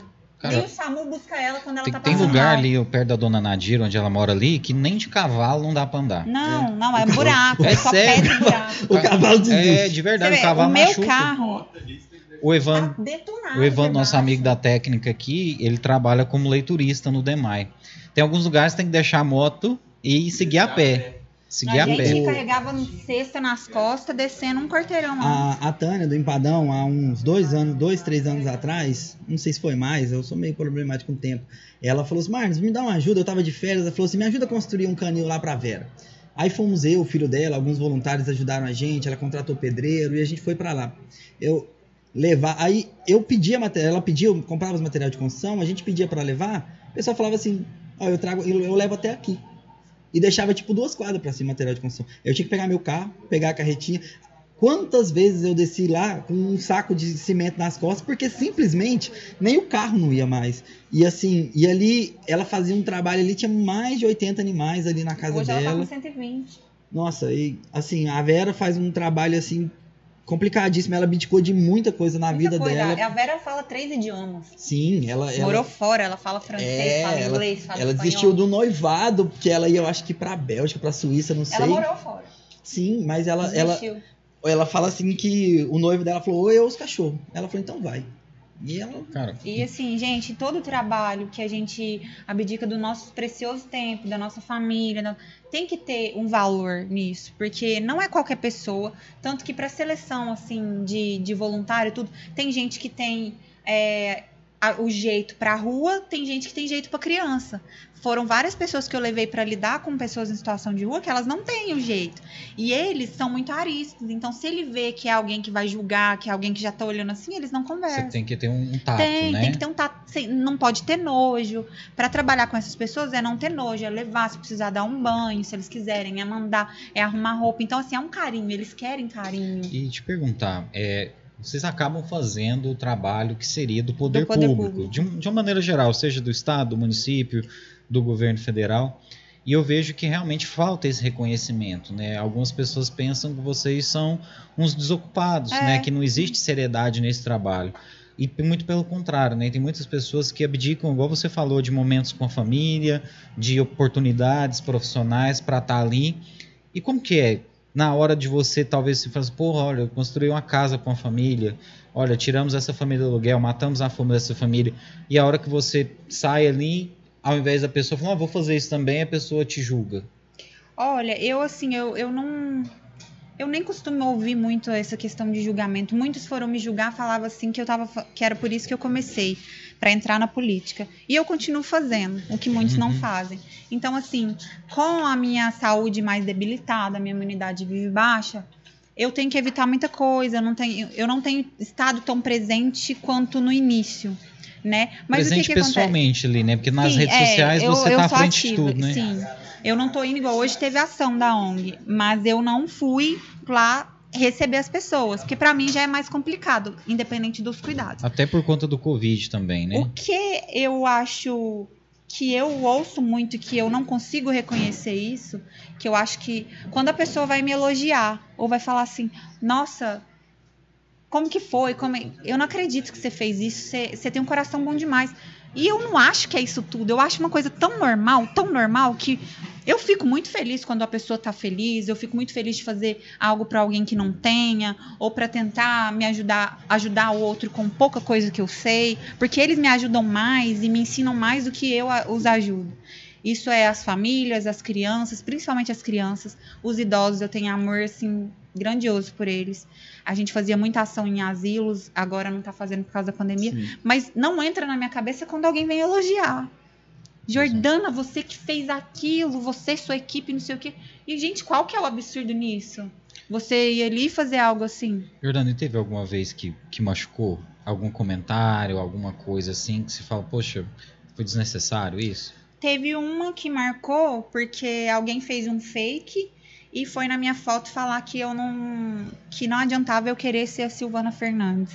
Que pai. que eu não nossa. ia chegar nem aos pés dela. Então, absurdo. assim, sendo que eu nem estive presente no momento dela, Você como também política. nunca quis se aproveitar da imagem dela, né? Igual você Jamais, falou aí, se jamais. você te perguntar, você falou, não, não, Não. admira a pessoa, mas jamais. E isso não é uma concorrência, né, gente? E a pessoa assim, tá é, a, a gente tem que entender, as pessoas elas estão, elas estão, elas têm tempo para tudo. É tempo para inventar que você faz isso da vida, sendo que você não é. Se uma pessoa viaja, ela não tem capacidade para ganhar o dinheiro para viajar, não. Ela já tá fazendo programa, Sim. ela já tá abusando do namorado. Então, assim, as pessoas elas são hipócritas, são falsas e invejosas. Tem- E eu falo isso no geral, me incluindo no meio do balaio também. Tem uma coisa que, que o pessoal fala muito, né? Fala assim, às vezes a pessoa que menos tem é a que mais dá, né? Uhum. Tem muita gente que não que, que não que você não veria nem como uma pergunta. Tem pessoas assim que você não veria nem como uma pessoa que poderia ser um colaborador que estaria ajudando. Você não faz assim, nem questão. Tem várias. tem várias pessoas que, que você fala assim, nossa, não custa nada para essa pessoa ajudar e ela tem. simplesmente não move um, um dedo, não quer saber, né? Enquanto outras pessoas que Que não tem nada. que não tem nada, que tem pouco, divide o pouco que tem, né? Uhum, É- é- Tem. O- é, tem uma, uma passagem da Bíblia, eu não sou muito da, da Bíblia, assim, de conhecer, mas eu lembro que tem uma parte da Bíblia que, que fala assim, que Deus seleciona, às vezes, aquela pessoa que ela é mais ocupada, ela é a pessoa que ela tem menos tempo, que tá mais com coisa. É, pra que ele- confundir, que né? ele Eles chama- chamam os que não são pra confundir os que são. É tem isso. essa passagem. É essa passagem que Não, você tá ele fala falando? assim, ele fala assim que. você lembrou aquela passagem lá do Silas Malafaia, Qual do Silas que ele- Malafa? com o Bolsonaro. Esse eu não sei. não que ele fala, ele fala assim que, que pra, pra. Eu acho que é quando ele chama Noé. Eu acho que é quando ele chama Noé pra fazer a arca, que ele fala que, ele, que, que Deus convoca a- as pessoas mais. a- eu não sei, eu não vou dizer ao pé da letra, que ele convoca as pessoas mais atarefadas É. ma- e, e, eles, e ele capacita elas. Ele Sim. pega os. o- Ah, sim. Ele- Deus não escolhe os capacita- capacitados, né? Ele é Capacita os escolhidos. isso né? aí, assim, né? tá vendo? A nossa amiga ali tá melhor do que eu na Bíblia. Cara, mas é, você falando isso aí, Marcos, assim, na- lá na TV a gente vê muito isso. É, existe lá um quadro lá onde ajuda as pessoas com campanhas, né? É uma situação assim, um pouco complicada porque para você ajudar a pessoa você tem que infelizmente mostrar a situação dela. Então a gente fica num dilema muito grande, né? Você chega lá para filmar, você não gostaria de estar filmando aquilo, mas se você realmente não mostrar que a pessoa está sem comida, que a pessoa está numa situação degradante, as pessoas não doam. Mas é muito comum uh, os meninos lá, os cinegrafistas que buscam essas doações, eles irem, às vezes a pessoa liga e fala, olha, vou doar 50 reais, vou doar 20 reais e deixa o endereço. A hora que a pessoa chega lá no endereço, é uma pessoa que já foi ajudada por um movimento solidário no passado e que está lá doando, às vezes sem condição. E esse fato a gente já conversou muito lá nos bastidores. Realmente, quem tem menos é o que mais ajuda. Sim. Tem pessoas assim que muito, extremamente carentes mesmo, mas que se tem uma campanha eles fazem questão. Cara, tem gente que doa 10 reais. Tem, Você sabe tem. que aquilo tá fazendo falta para ele, mas a pessoa tem uma consciência tão grande, tipo assim, cara, fizeram por mim, eu vou fazer agora. Né? Então é, é, é- é muito interessante isso. E às vezes quem realmente poderia, sei lá, dar um caminhão de comida não dá, né? É, antes eu julgava muito essa questão também, que era igual que a gente estava falando antes de começar. Tem essa questão que às vezes a gente julga, mas tem, tem as pessoas que podem, mas como elas não convivem nesse meio, elas não têm muita noção do que, que é aquilo ali. É igual quando eu cheguei no hospital, eu não tinha muita noção de como era. Então, assim, é totalmente. A, a gente, todo mundo acha que você vai morrer porque você tá com câncer. Não. E não, e não é assim. Tem aquele negócio que o povo usa muito, um versículo bíblico, mas é porque eles não sabem a fundo o que, que significa. O que a mão direita faz não mostra pra esquerda, uma coisa assim. Uhum. Então, gente, se for ao pé da letra, não é bem assim que, que é o significado dele. Minha mãe já me explicou ele uma vez.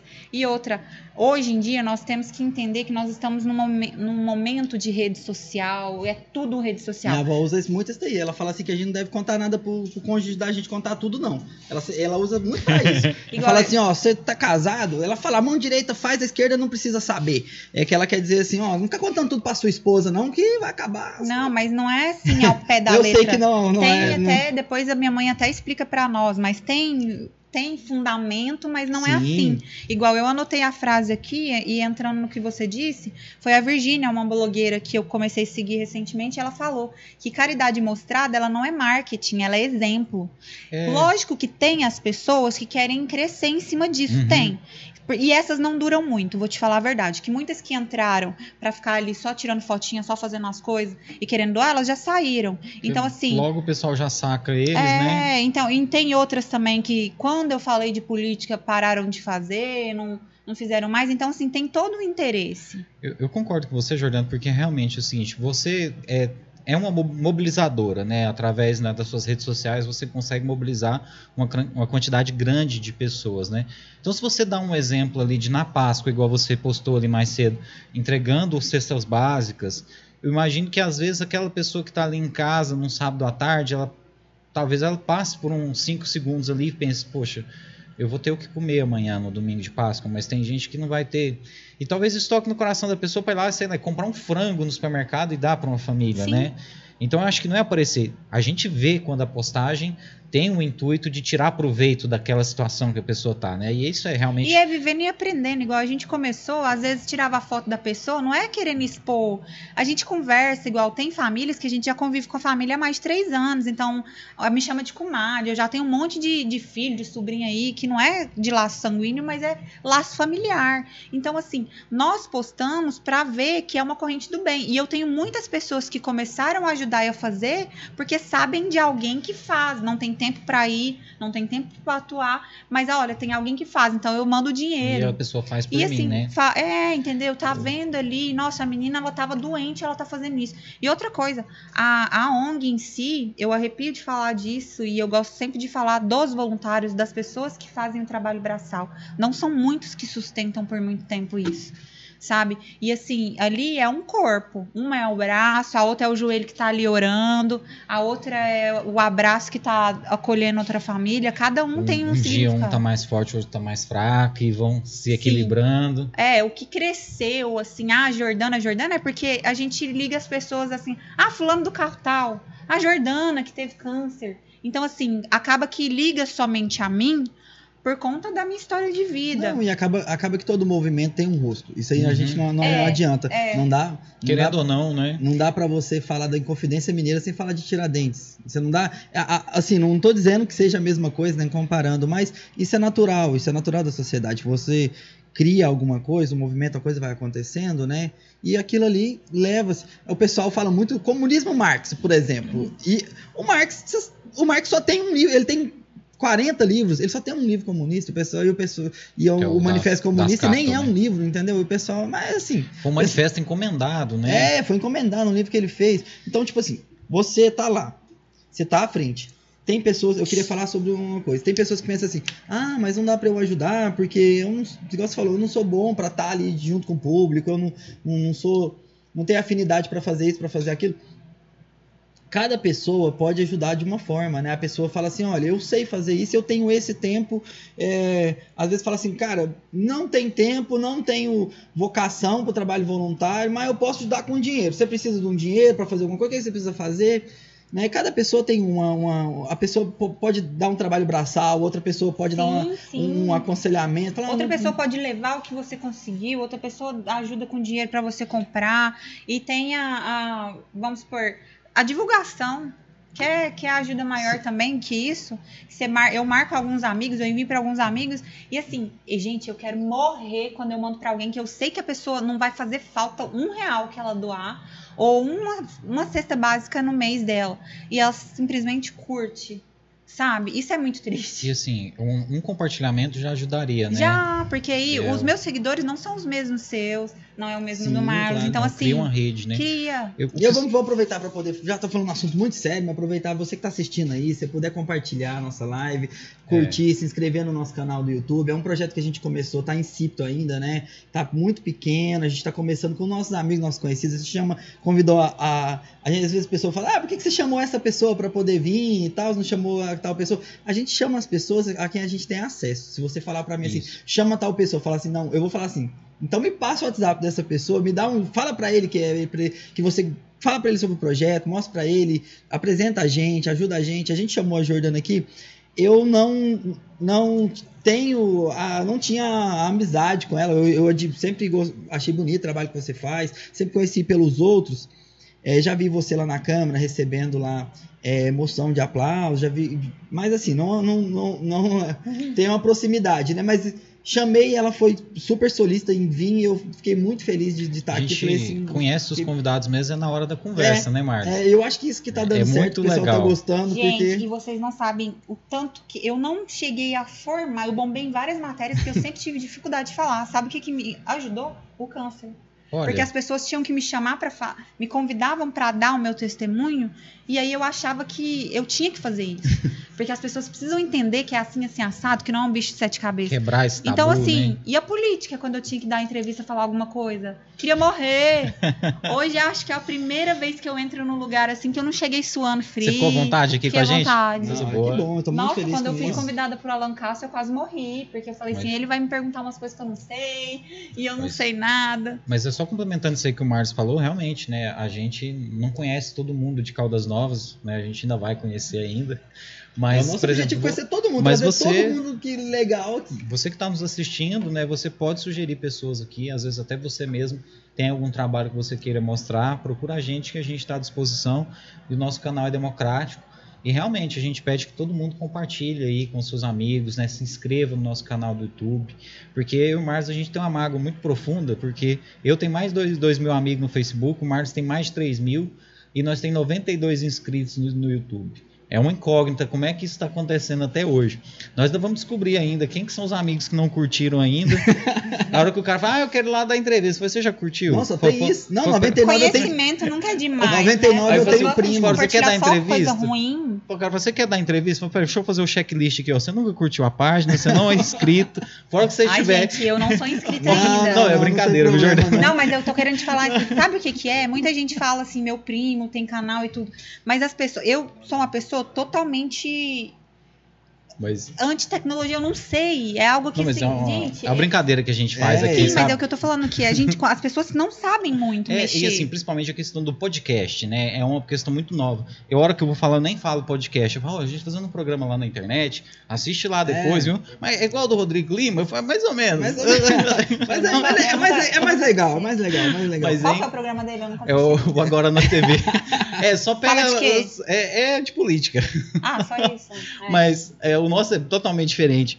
Mas eu, o, o que eu falo é o seguinte, me ligam a, a isso por, por eu trabalhar na Aham. TV, né? Mas o nosso programa não tem viés político, é, o próprio nome já diz tudo em um podcast, porque a gente realmente quer falar de tudo.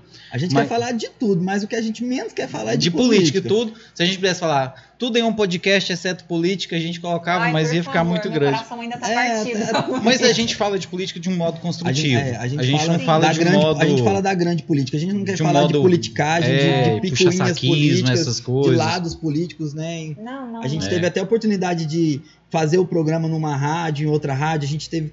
Só que eu falei pro Thierry, falei, Thierry, não adianta. A- a- as- a- os nossos canais de comunicação, que nós não- eles são politizados. Se a gente chamar uma pessoa pra falar assim, vamos ali na. na hipoteticamente, vamos ali na Gazeta. Ali eles têm um- um- uma estrutura boa, a gente aluga uma sala lá e tal, totalmente independente, paga no dinheiro pra poder fazer o programa semanalmente. Você chama a pessoa e fala, ah, é o programa lá do Adão, lá do. do- É. Não, não tem como. É o que eu falei, as pessoas te ligam àquilo As, as ali, a pessoas querem do te, câncer, te dar um rótulo. o não Thierry do carro tal, É. a ex de fulano. Ah, te conheço, é ex de E a, fulano. gente busca, e a gente busca justamente essa E eu acho que independência, né, essa é a cara? ligação mais, mais, mais ordinária que existe na vida de uma pessoa. É, eu, mas eu, eu tava vendo. Entre o público feminino, Não, cara. tem uma- tem- é- tem- é- essa é. Tem uma pior, tem uma pior. Eu acho muito. Eu tava. Eu queria até faz- falar uma coisa totalmente fora do programa aqui. Porque eu, o Thierry sabe que eu que trago um pouco, eu trago um pouco de quebra do- da seriedade. O Thierry ainda é muito. O Thierry é Tô, bom tô, pra tô caramba destravando pra, ainda. pra marketing. tô O destravando. cara fala que eu tô admirado. Mas uma das coisas, uma das coisas que fica implícito na gente, que é uma coisa perversa que o brasileiro faz, é, por exemplo, falar que uma pessoa é corna. Não tô falando geral, não, realmente. O cara está lá confiando, um cara, uma mulher, está lá confiando num relacionamento, vivendo um relacionamento, e ele não toma nenhuma atitude negativa. Ele está fazendo o dele, de confiar, de acreditar, e ele é traído, ou ela é traída. E aí fala assim: ah, aquela menina ali é corno, o cara botava chifre nela, nem sabe. O cara ali era corno, tal, não sei o que, a esposa dele traía, ele não sabe. O que que essa pessoa fez? Qual que é o rótulo que você vai dar para Não devia existir um nome para isso, entendeu? Ah, É, não é, não é- você não tomou uma atitude, entendeu? Você foi. Então, assim. Ah, É, é. é, é, assim, são as pessoas têm que começar a entender o seguinte: a gente tem que fazer as coisas sem esperar algo em troca. Sim. Você faz porque a sua essência é assim, você faz pensando que vai receber. Se a outra pessoa não te devolveu da mesma moeda, Cara, mas é tão surreal isso aí que você Aham. falou que às vezes o cara nem é. eu fui cornar a vida inteira. O cara às vezes nem. É a gente tá vivo aí. né, Bafão, mano? Nelson Rubens aqui Ok, agora. ok, ok. Aí a gente tá vivo aí, né? Mas assim, Sim, eu já, eu já naturalizei o corpo. Porque, tipo, ó, problematiza... normal. o Marlos problematizando o corno. Não, Mas- não, mas não, mas- mas o corno não. Mas agora, na, na real, aqui, às vezes, cara, é tanto só preconceito essa parada, porque às vezes eles falam essa palavra da pessoa porque a, a mulher do cara usa uma roupa mais curta Sim. e fala, "Ei, fulano, eu não sei o que, olha a roupa que ele deixa a mulher dele. sair."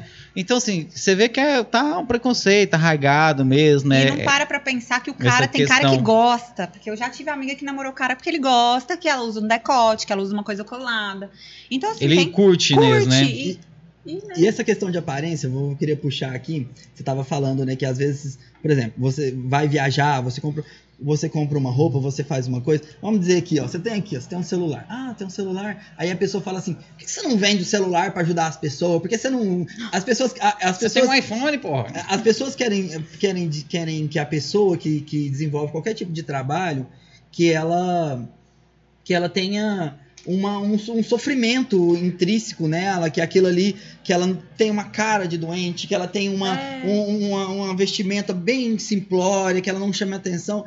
E sendo que hoje em dia isso é o contrário, até porque se você não tem uma ferramenta para você trabalhar, se você não tem uma imagem para você mostrar para as pessoas, se você não sabe falar, igual você fala assim que o câncer te levou muito a poder falar, mas acredito que também o trabalho social fez com que você destravasse muito, porque você acaba que você chega uma hora que você vai perdendo é, é, essa timidez de dizer assim, poxa, se eu não chegar lá nesse parceiro aqui e falar para ele ou hoje nós precisamos demais da conta de pagar uma conta de luz ali de uma moça que tem três filhos, que tá isso. É um exemplo hipotético.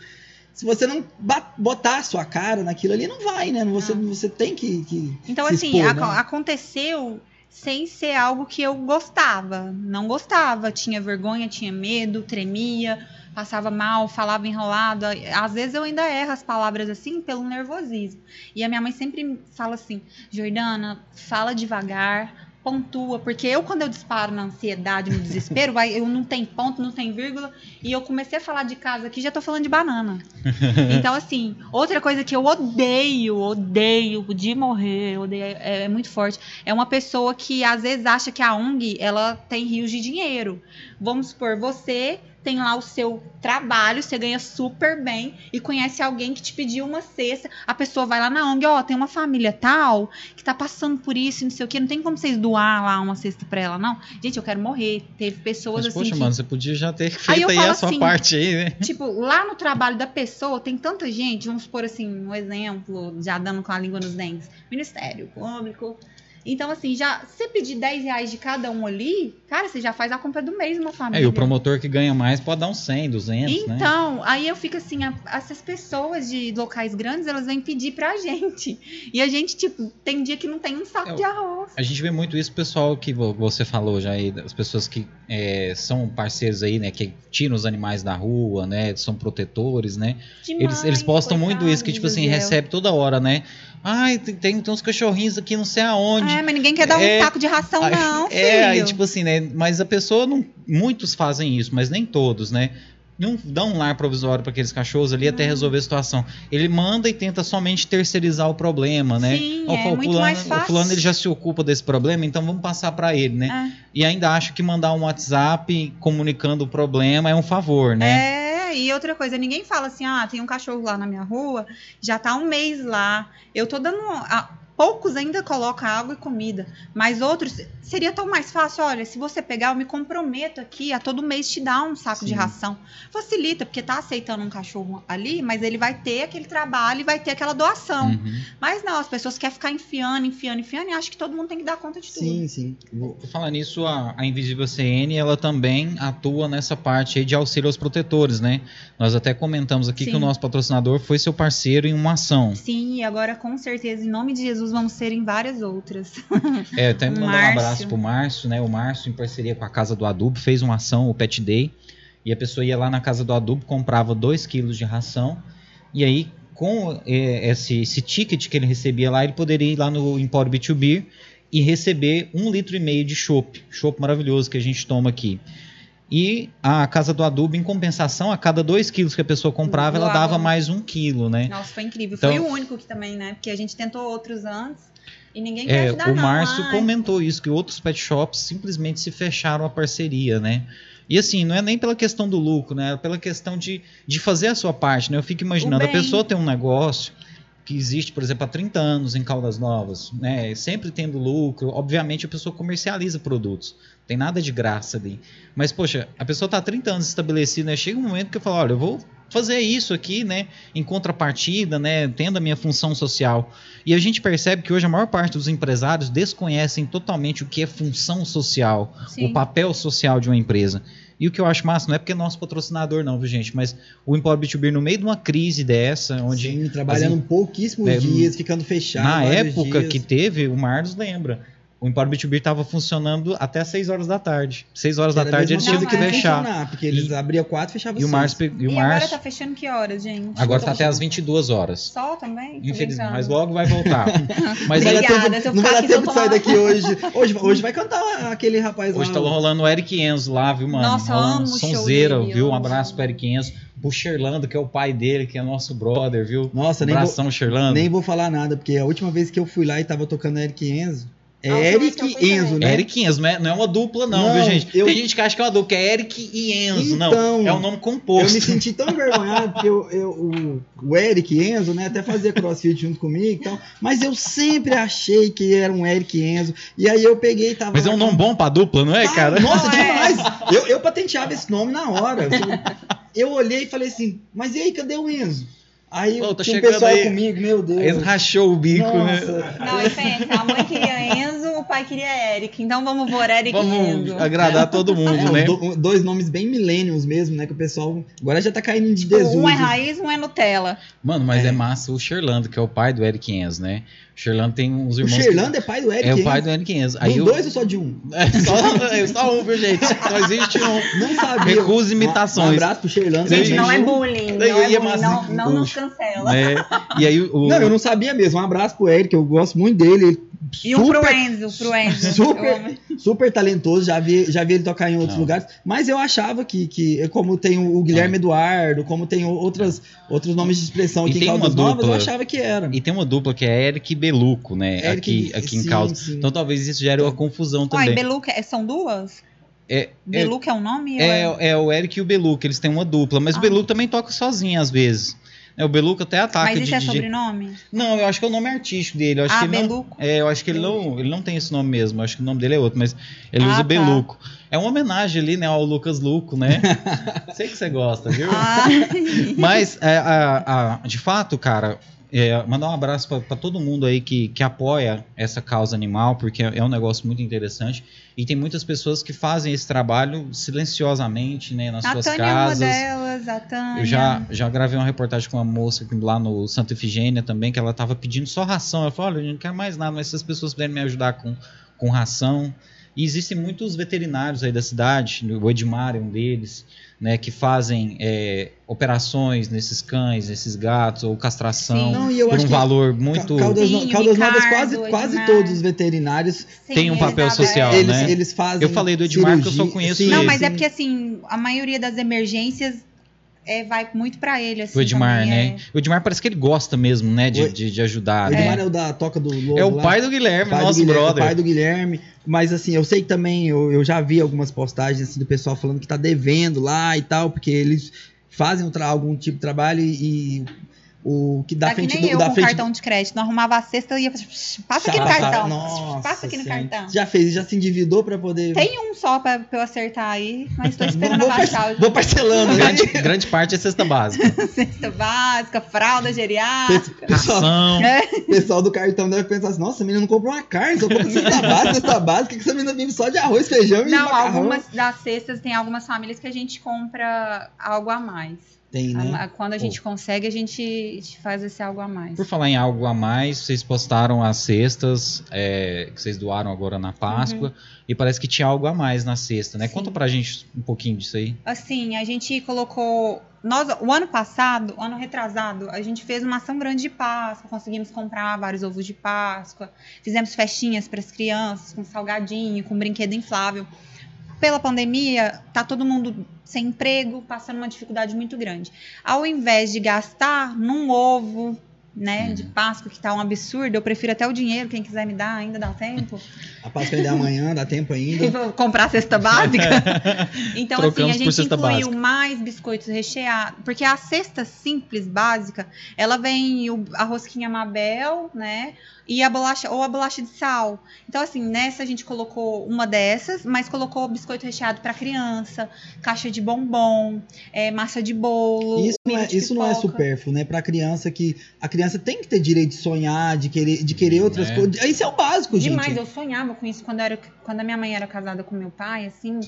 Então, assim, às vezes, de madrugada, a gente sonha, eu sonhava que eu tinha ganhado uma caixa de bombom e eu acordava e olhava na geladeira pra ver se era verdade. Porque, assim, você não come com frequência. Tinha aquela, toda aquela dificuldade. Então, assim, é algo que eu vivi na pele, né? Então, assim, tem propriedade pra falar. Então, aquelas crianças ficar só no básico, básico, as pessoas, elas têm vontade. Toda criança É, merece é, um é, chocolatinho, é, né, nessa é. época, Eu- né? a, minha, a minha mãe dava aula ali no Mater Isabel, turma, e ali tinha uma população muito carente, do pessoal do São José, do pessoal dos entornos ali. E todo ano ela fazia festa do dia do estudante, fazia a Páscoa também, ela fazia uns ovinhos de, de chocolate pros meninos. Ela comprou as forminhas de chocolate, nem, era, nem achava aqui em Caldas, foi em Goiânia comprar e tal. E é muito engraçado, que eu e meu irmão passávamos, né, uma semana de Páscoa, sempre foi eu e meu irmão mais velho, fazendo ovinhos de chocolate. Só que minha mãe nunca deixou a gente comer um. Ela Porque era da doação. era de, de doar pros meninos. Ela ah, minha falava mãe assim. costuma fazer isso comigo também. Ela falava assim: coisas. rapa o tacho, tá cheio de chocolate Passa o dedo aí no final. A gente. Eu fui comer um ovo de chocolate adulto. Eu, um dia, no dia dos namorados, eu comprei um ovo de chocolate. Hum, não... já voltou o assunto Não, novamente. Esse assunto é não, recorrente. Não, outra. vou- Mas assim, coincidência. Eu comprei um ovo de chocolate, né, assim, e ganhei um ovo de chocolate. Falei, nossa, um ovo. Tipo assim, nem, nem me dei conta. Falei assim, era tão natural. Tipo assim, minha mãe falava assim, gente, se eu fiz 401, eu posso dar pra 401 criança. Uhum. Entendeu? Vocês comem isso aqui todo dia. Chocolate pra vocês não é. vocês- é- E quando a gente ia distribuir pros alunos, que eu e meu irmão a gente não gostava deles mesmo, porque nós queríamos comer um ovo, sabe? Nós ficava mexendo, mas nós ficava a semana inteira Sim, fazendo. eu, não, eu entendo muito isso. Aí a gente ficava assim, ó, falava assim. Aí a gente, quando a gente foi entregar a primeira vez, a primeira vez que minha mãe levou, a gente falou assim: nós não quer, nós não quer um ovo. Porque Nossa. era muito difícil o cara, o menininho que vinha pedir e não tinha mais. Nossa.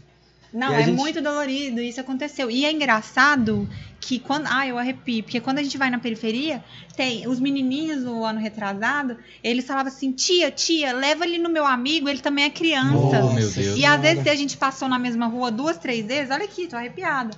E aí, vocês pegaram ovo, vocês ganharam. A gente já pegou, tia, a gente já pegou. Então eu não pegava duas vezes. Eles não queriam porque Não, eles sabiam que o que amiguinho tinha- precisava. Cara, e é muito bonitinho isso, né? Você vê, ele, tá, ele ganhou o ovinho e falou: Ó, tia, passa lá pro meu amiguinho e ficar a gente sem foi, também, né, porque cara? ele foi a pé correndo e a gente foi de carro É, eu queria mandar um abraço até pro, pro meu chefe, não é puxando saco, não, o Marinho da Câmara. Todos os anos ele até fez uma postagem, porque o pessoal, esse ano eu- eu- ele não vai fazer por causa da pandemia, ele faz um trabalho de distribuir ovos de Páscoa, independentemente. Ano passado eu acho que ele fez, mesmo com a pandemia tava mais tranquilo, e o pessoal falou, ah, questão eleitoreira e tal, não sei o quê. E a gente tava. E eu tava falando, cara, mas em 2017 eu trabalhava com ele, 2018 eu trabalhava com ele, e não era campanha a gente foi distribuir ovos. engraçado, Há muitos agora anos que ele faz. Isso, esses dias pra trás no Facebook eu coloquei lá assim, uai, que ação que ele já fez que eu nunca vi.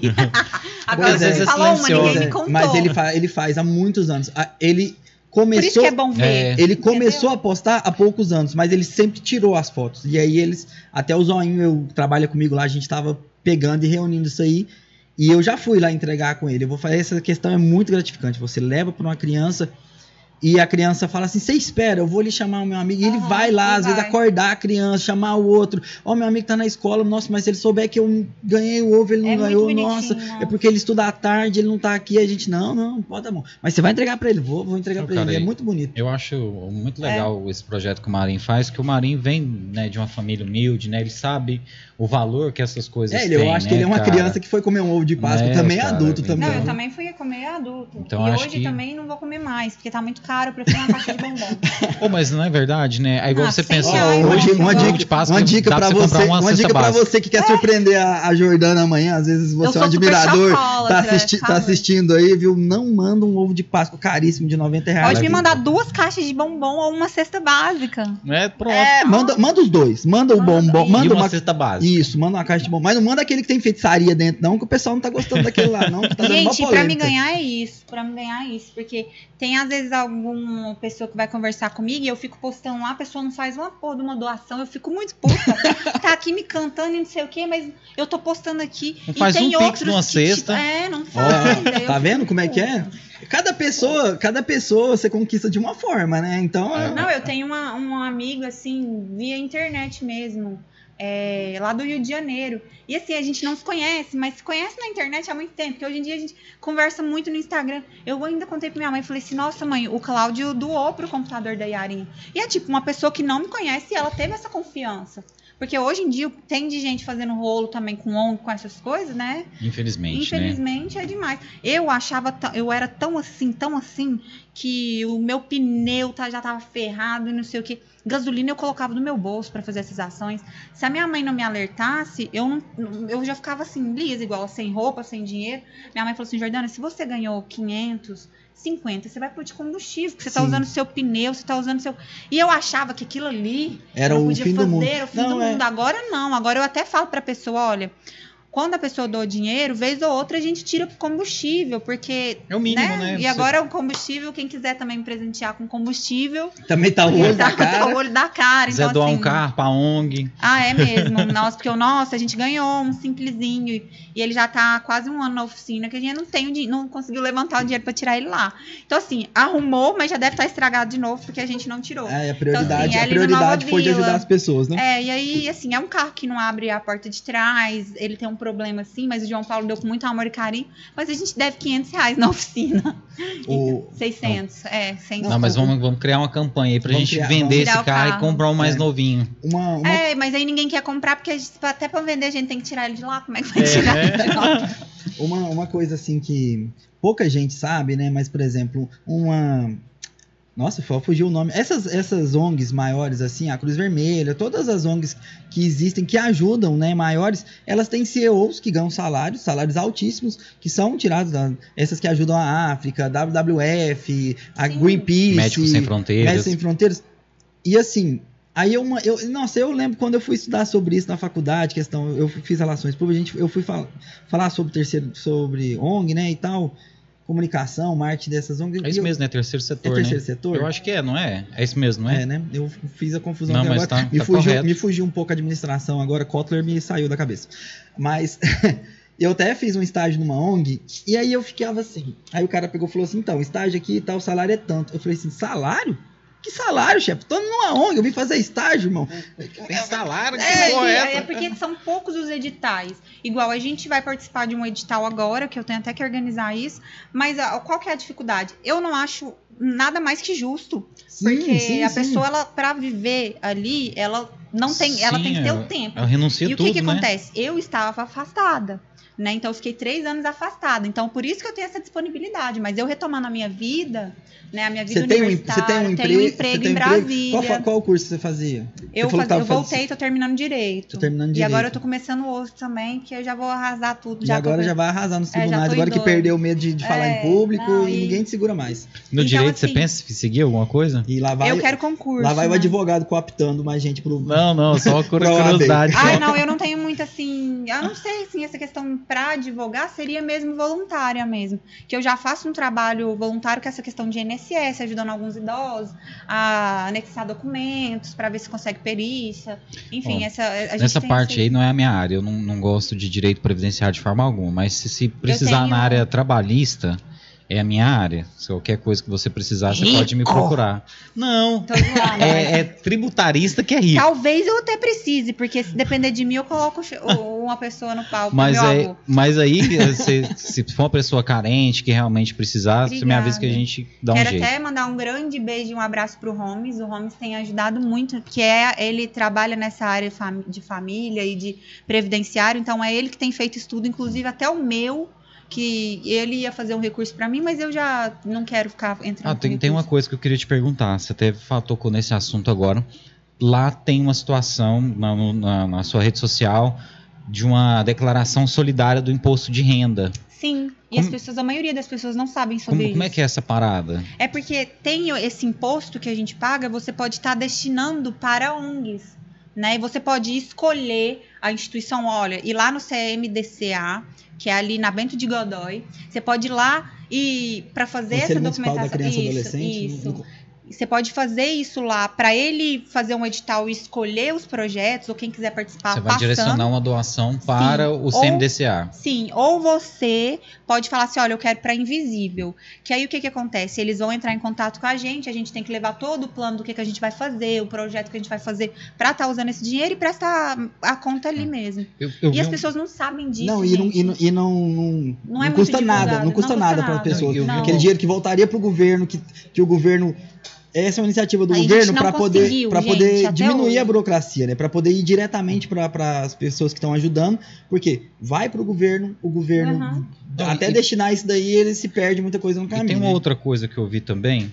é, tem um profissional que está fazendo as declarações para você em Tem, troca é- de uma doação? Sim, o Como ano que é? passado a gente teve a Lilian, que é contadora. Ela fazia, inclusive ela fez o meu, eu fiz com ela, eu vou- agora eu vou fazer com o Rafael também, porque eu mesmo paguei a minha pra gerar Uhum. também, né? É, então, assim, quem for lá nesse momento fazer a sua, a sua declaração com ele, o dinheiro que você vai pagar, ele vai estar comprando uma cesta básica para a ONG. Então, assim, o ano passado a Lilian estava entre 70 e 80 reais, que é essa média Uhum. mesmo. E ele também, provável que esteja esse preço, eu, eu não, não me atentei para o valor que ele está cobrando, mas ele já era um voluntário, tá? E dessa vez ele teve essa ideia também, que foi uma iniciativa que começou ano passado e o ano retrasado. vamos falar o nome desse profissional, quem que é? É o Rafael, ele chama Rafael. Eu tenho até que ver aqui o, o escritório dele. Ó, mas quem quiser saber mais informação, procura a Jordana nas redes sociais Isso, ou a Invisível, Invisível CN. CN. Quem ainda não fez a declaração do imposto de renda, de qualquer jeito, irmão, você vai ter que fazer e vai ter que pagar, você que se enquadra ali. Então, ajuda a ONG, né? Faça lá com. É. Rafael? Rafael, Faça o nome com dele. Rafael. você procurando ver ele que qualquer profissional pode dar uma ajuda da, da forma que Do ele... jeito que ele pode, sem ter que tirar do bolso, né, É, cara? É serviços contábeis. Porque o tá, tá certo que nós estamos num momento que tá difícil, Canvas né? Contabilidade. Canvas Canvas, né? Canvas Abraço aí pro pessoal da Canvas, parabéns pela iniciativa. Ah, Jordana, Sim. mas é, essas iniciativas todas, por exemplo, o cara que faz a, a declaração, o advogado que te ajuda ali, como é que você reuniu essa rede? É assim, graças a Deus eu sempre tive um ciclo muito grande de amigos, né? E muitas pessoas me acompanharam, me conhecem pelas redes sociais aqui em Caldas. E aí a gente sempre troca ideia. Eu respondo muitas mensagens e tudo. O Holmes foi assim, desde antes de adoecer, ou durante esse momento, ele começou a me acompanhar. E aí, vez ou outra, um dia ele falou: Olha, quando você precisar, eu tô aqui, eu faço isso. E realmente, a Estefânia, uma das nossas coordenadoras, ela é advogada. Só que ela trabalha muito no escritório. E assim, às vezes fica muito carregado para ela, enrola muito. O Holmes ele já fez de imediato ali, já deu certo. A de Uberlândia foi negada, teve uma senhora que, que já marcaram em catalão. Então, assim, fez acontecer porque ele tinha um tempo sobrando. O Rafael também apareceu como voluntário, ofereceu o serviço dele. E, as e é assim que acontece. Qualquer profissional que quiser te ajudar nessa iniciativa, ele tem um jeitinho de te ajudar. Você vai Sim, achar um jeito de sim, aproveitar a tem. força de trabalho dele. Justamente igual o meu dentista, o Douglas, que é o Diego e o Douglas, eles são meus São meus dentistas. primos. É da Odonto. Então, assim, eu falei, tem uma menininha que é filha de uma, de uma família que a gente já praticamente adotou e ela quebrou o dentinho. E ela morre de vergonha, não ri e tal. E eu que tô procrastinando, porque já era pra eu ter pegado ela e levado lá no Douglas. Ele falou assim: não, eu faço. A Diessa, por exemplo, já extraiu os dentes da Ana, que é a esposa do Já, porque eles moravam debaixo de uma árvore perto do, do Nova Vila. A, a parte de cima todinha do dente da dona Nadir, a dentadura dela, foi o. Ai, meu Deus.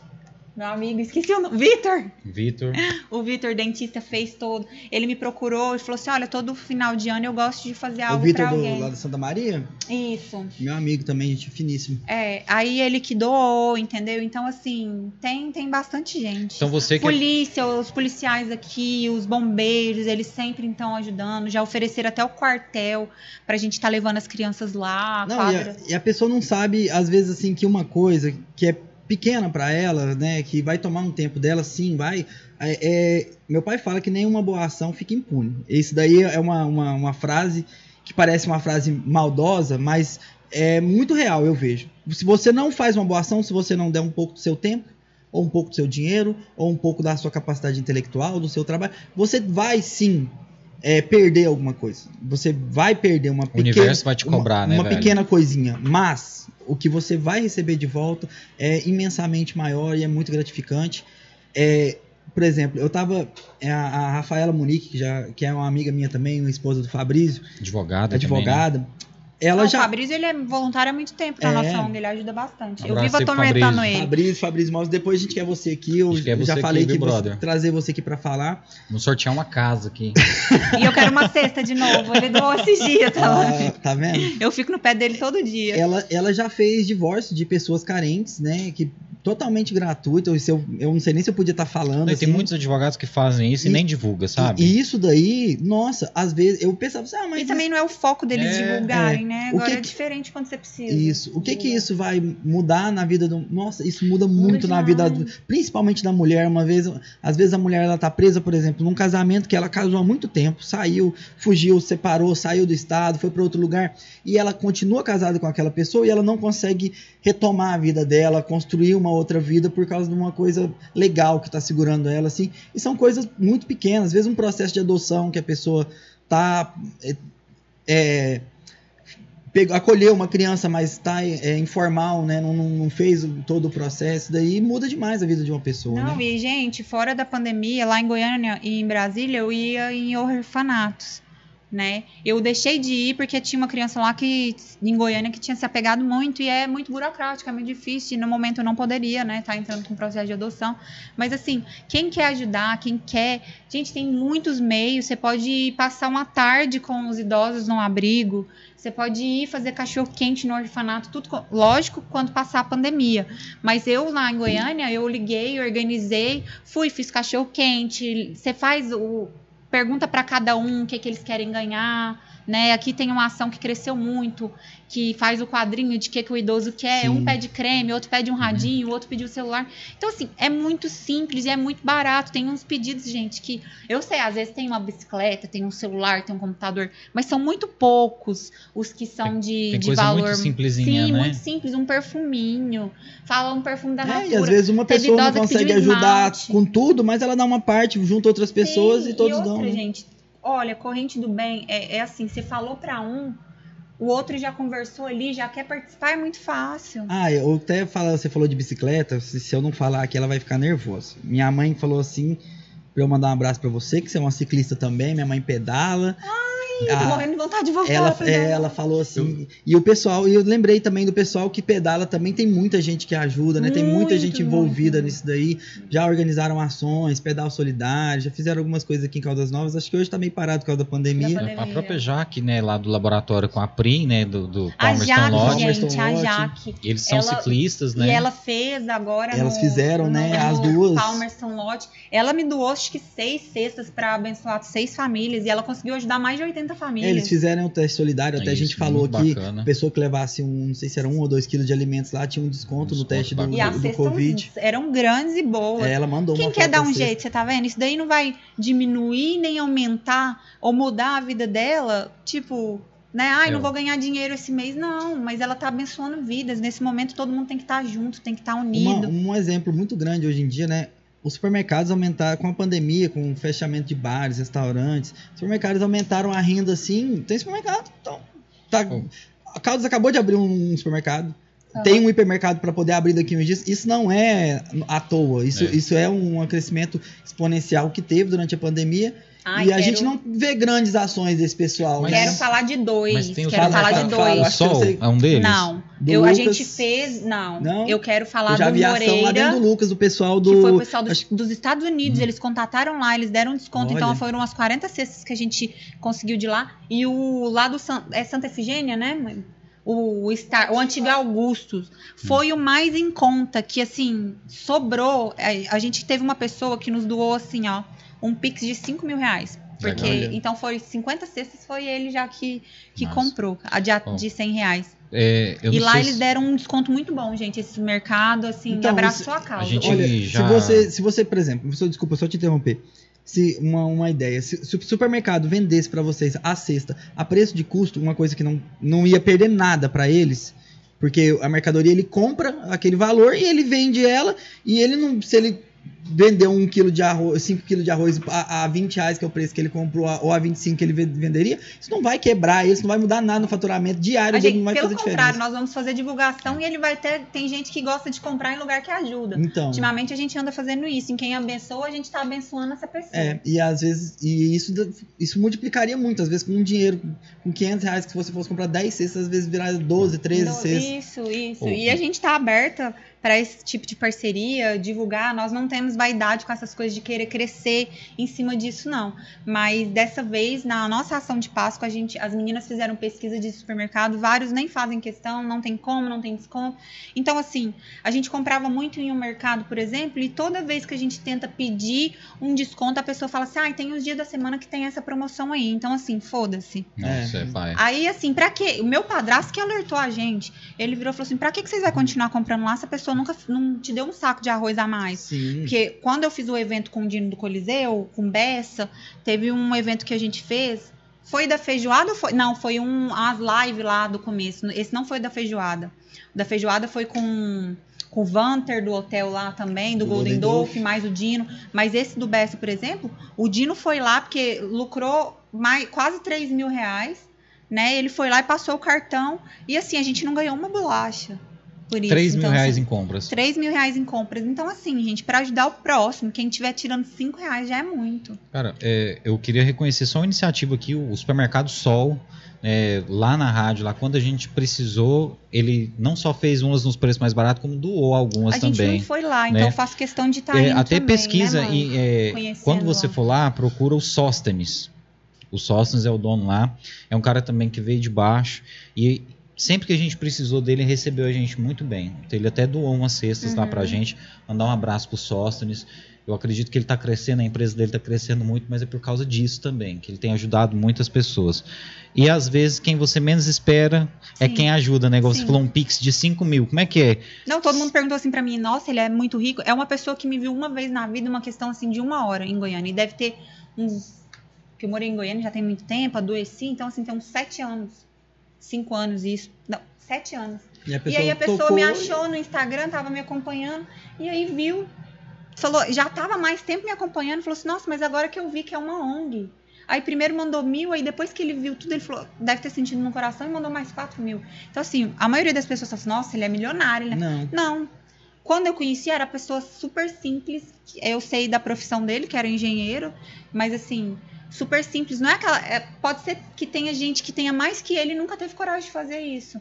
Mas assim, eu acredito muito que é igual a gente tem uma pessoa que foi um anjo que tirou uma família do barraco e doou, deu o terreno e a casa construída. Ainda vai dar agora uma cama, uma geladeira.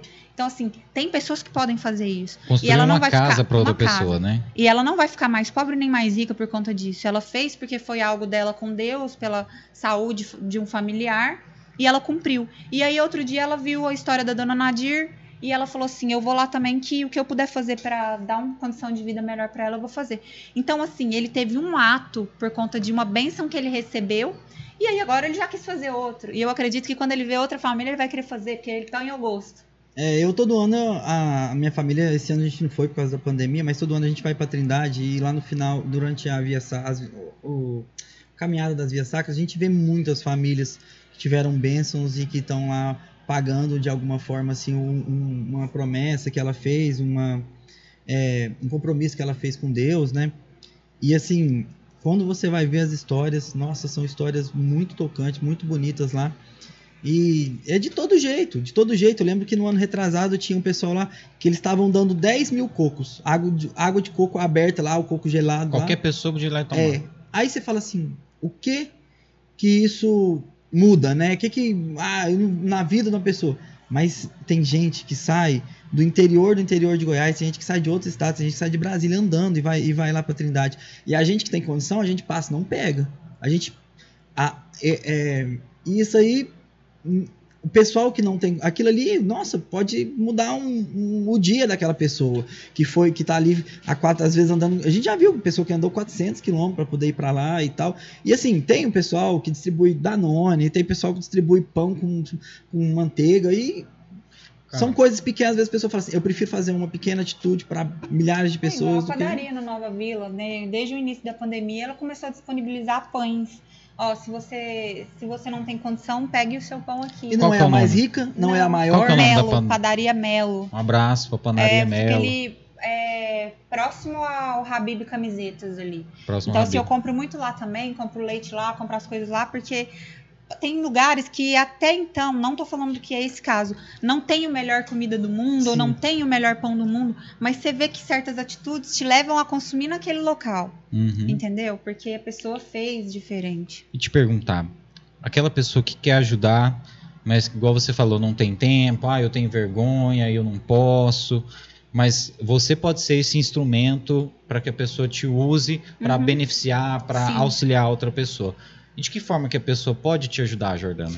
Olha, a pessoa pode chamar a gente aí no, no Instagram, tá? Eu até, ó, minha mãe, qualquer uma das coordenadoras, a gente até pode ir para a pessoa estar conhecendo, criando um vínculo conosco. Passa aí pra gente, Mas por favor, o- o pessoal que tá Instagram assistindo. É o Invisível CN, tá? O meu é Jordana Neves F de Fernandes.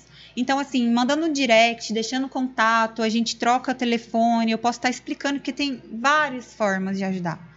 Entendeu? A pessoa que não tem e quer ser útil, ela tem, vai ter uma utilidade lá, ou às vezes nos ajudando a, a montar. Sem cestas não foram fáceis. Teve um mercado que já, mon- esse Smart lá, que é o antigo Augusto, eles mandaram tudo prontinho, Moreira também. Tem outros que já não fazem, você tem que ir lá e tem que fazer. Então, assim, procurando a gente nas redes sociais, a gente responde, às vezes demora um pouquinho, mas a gente está sempre respondendo e, e explicando toda dúvida.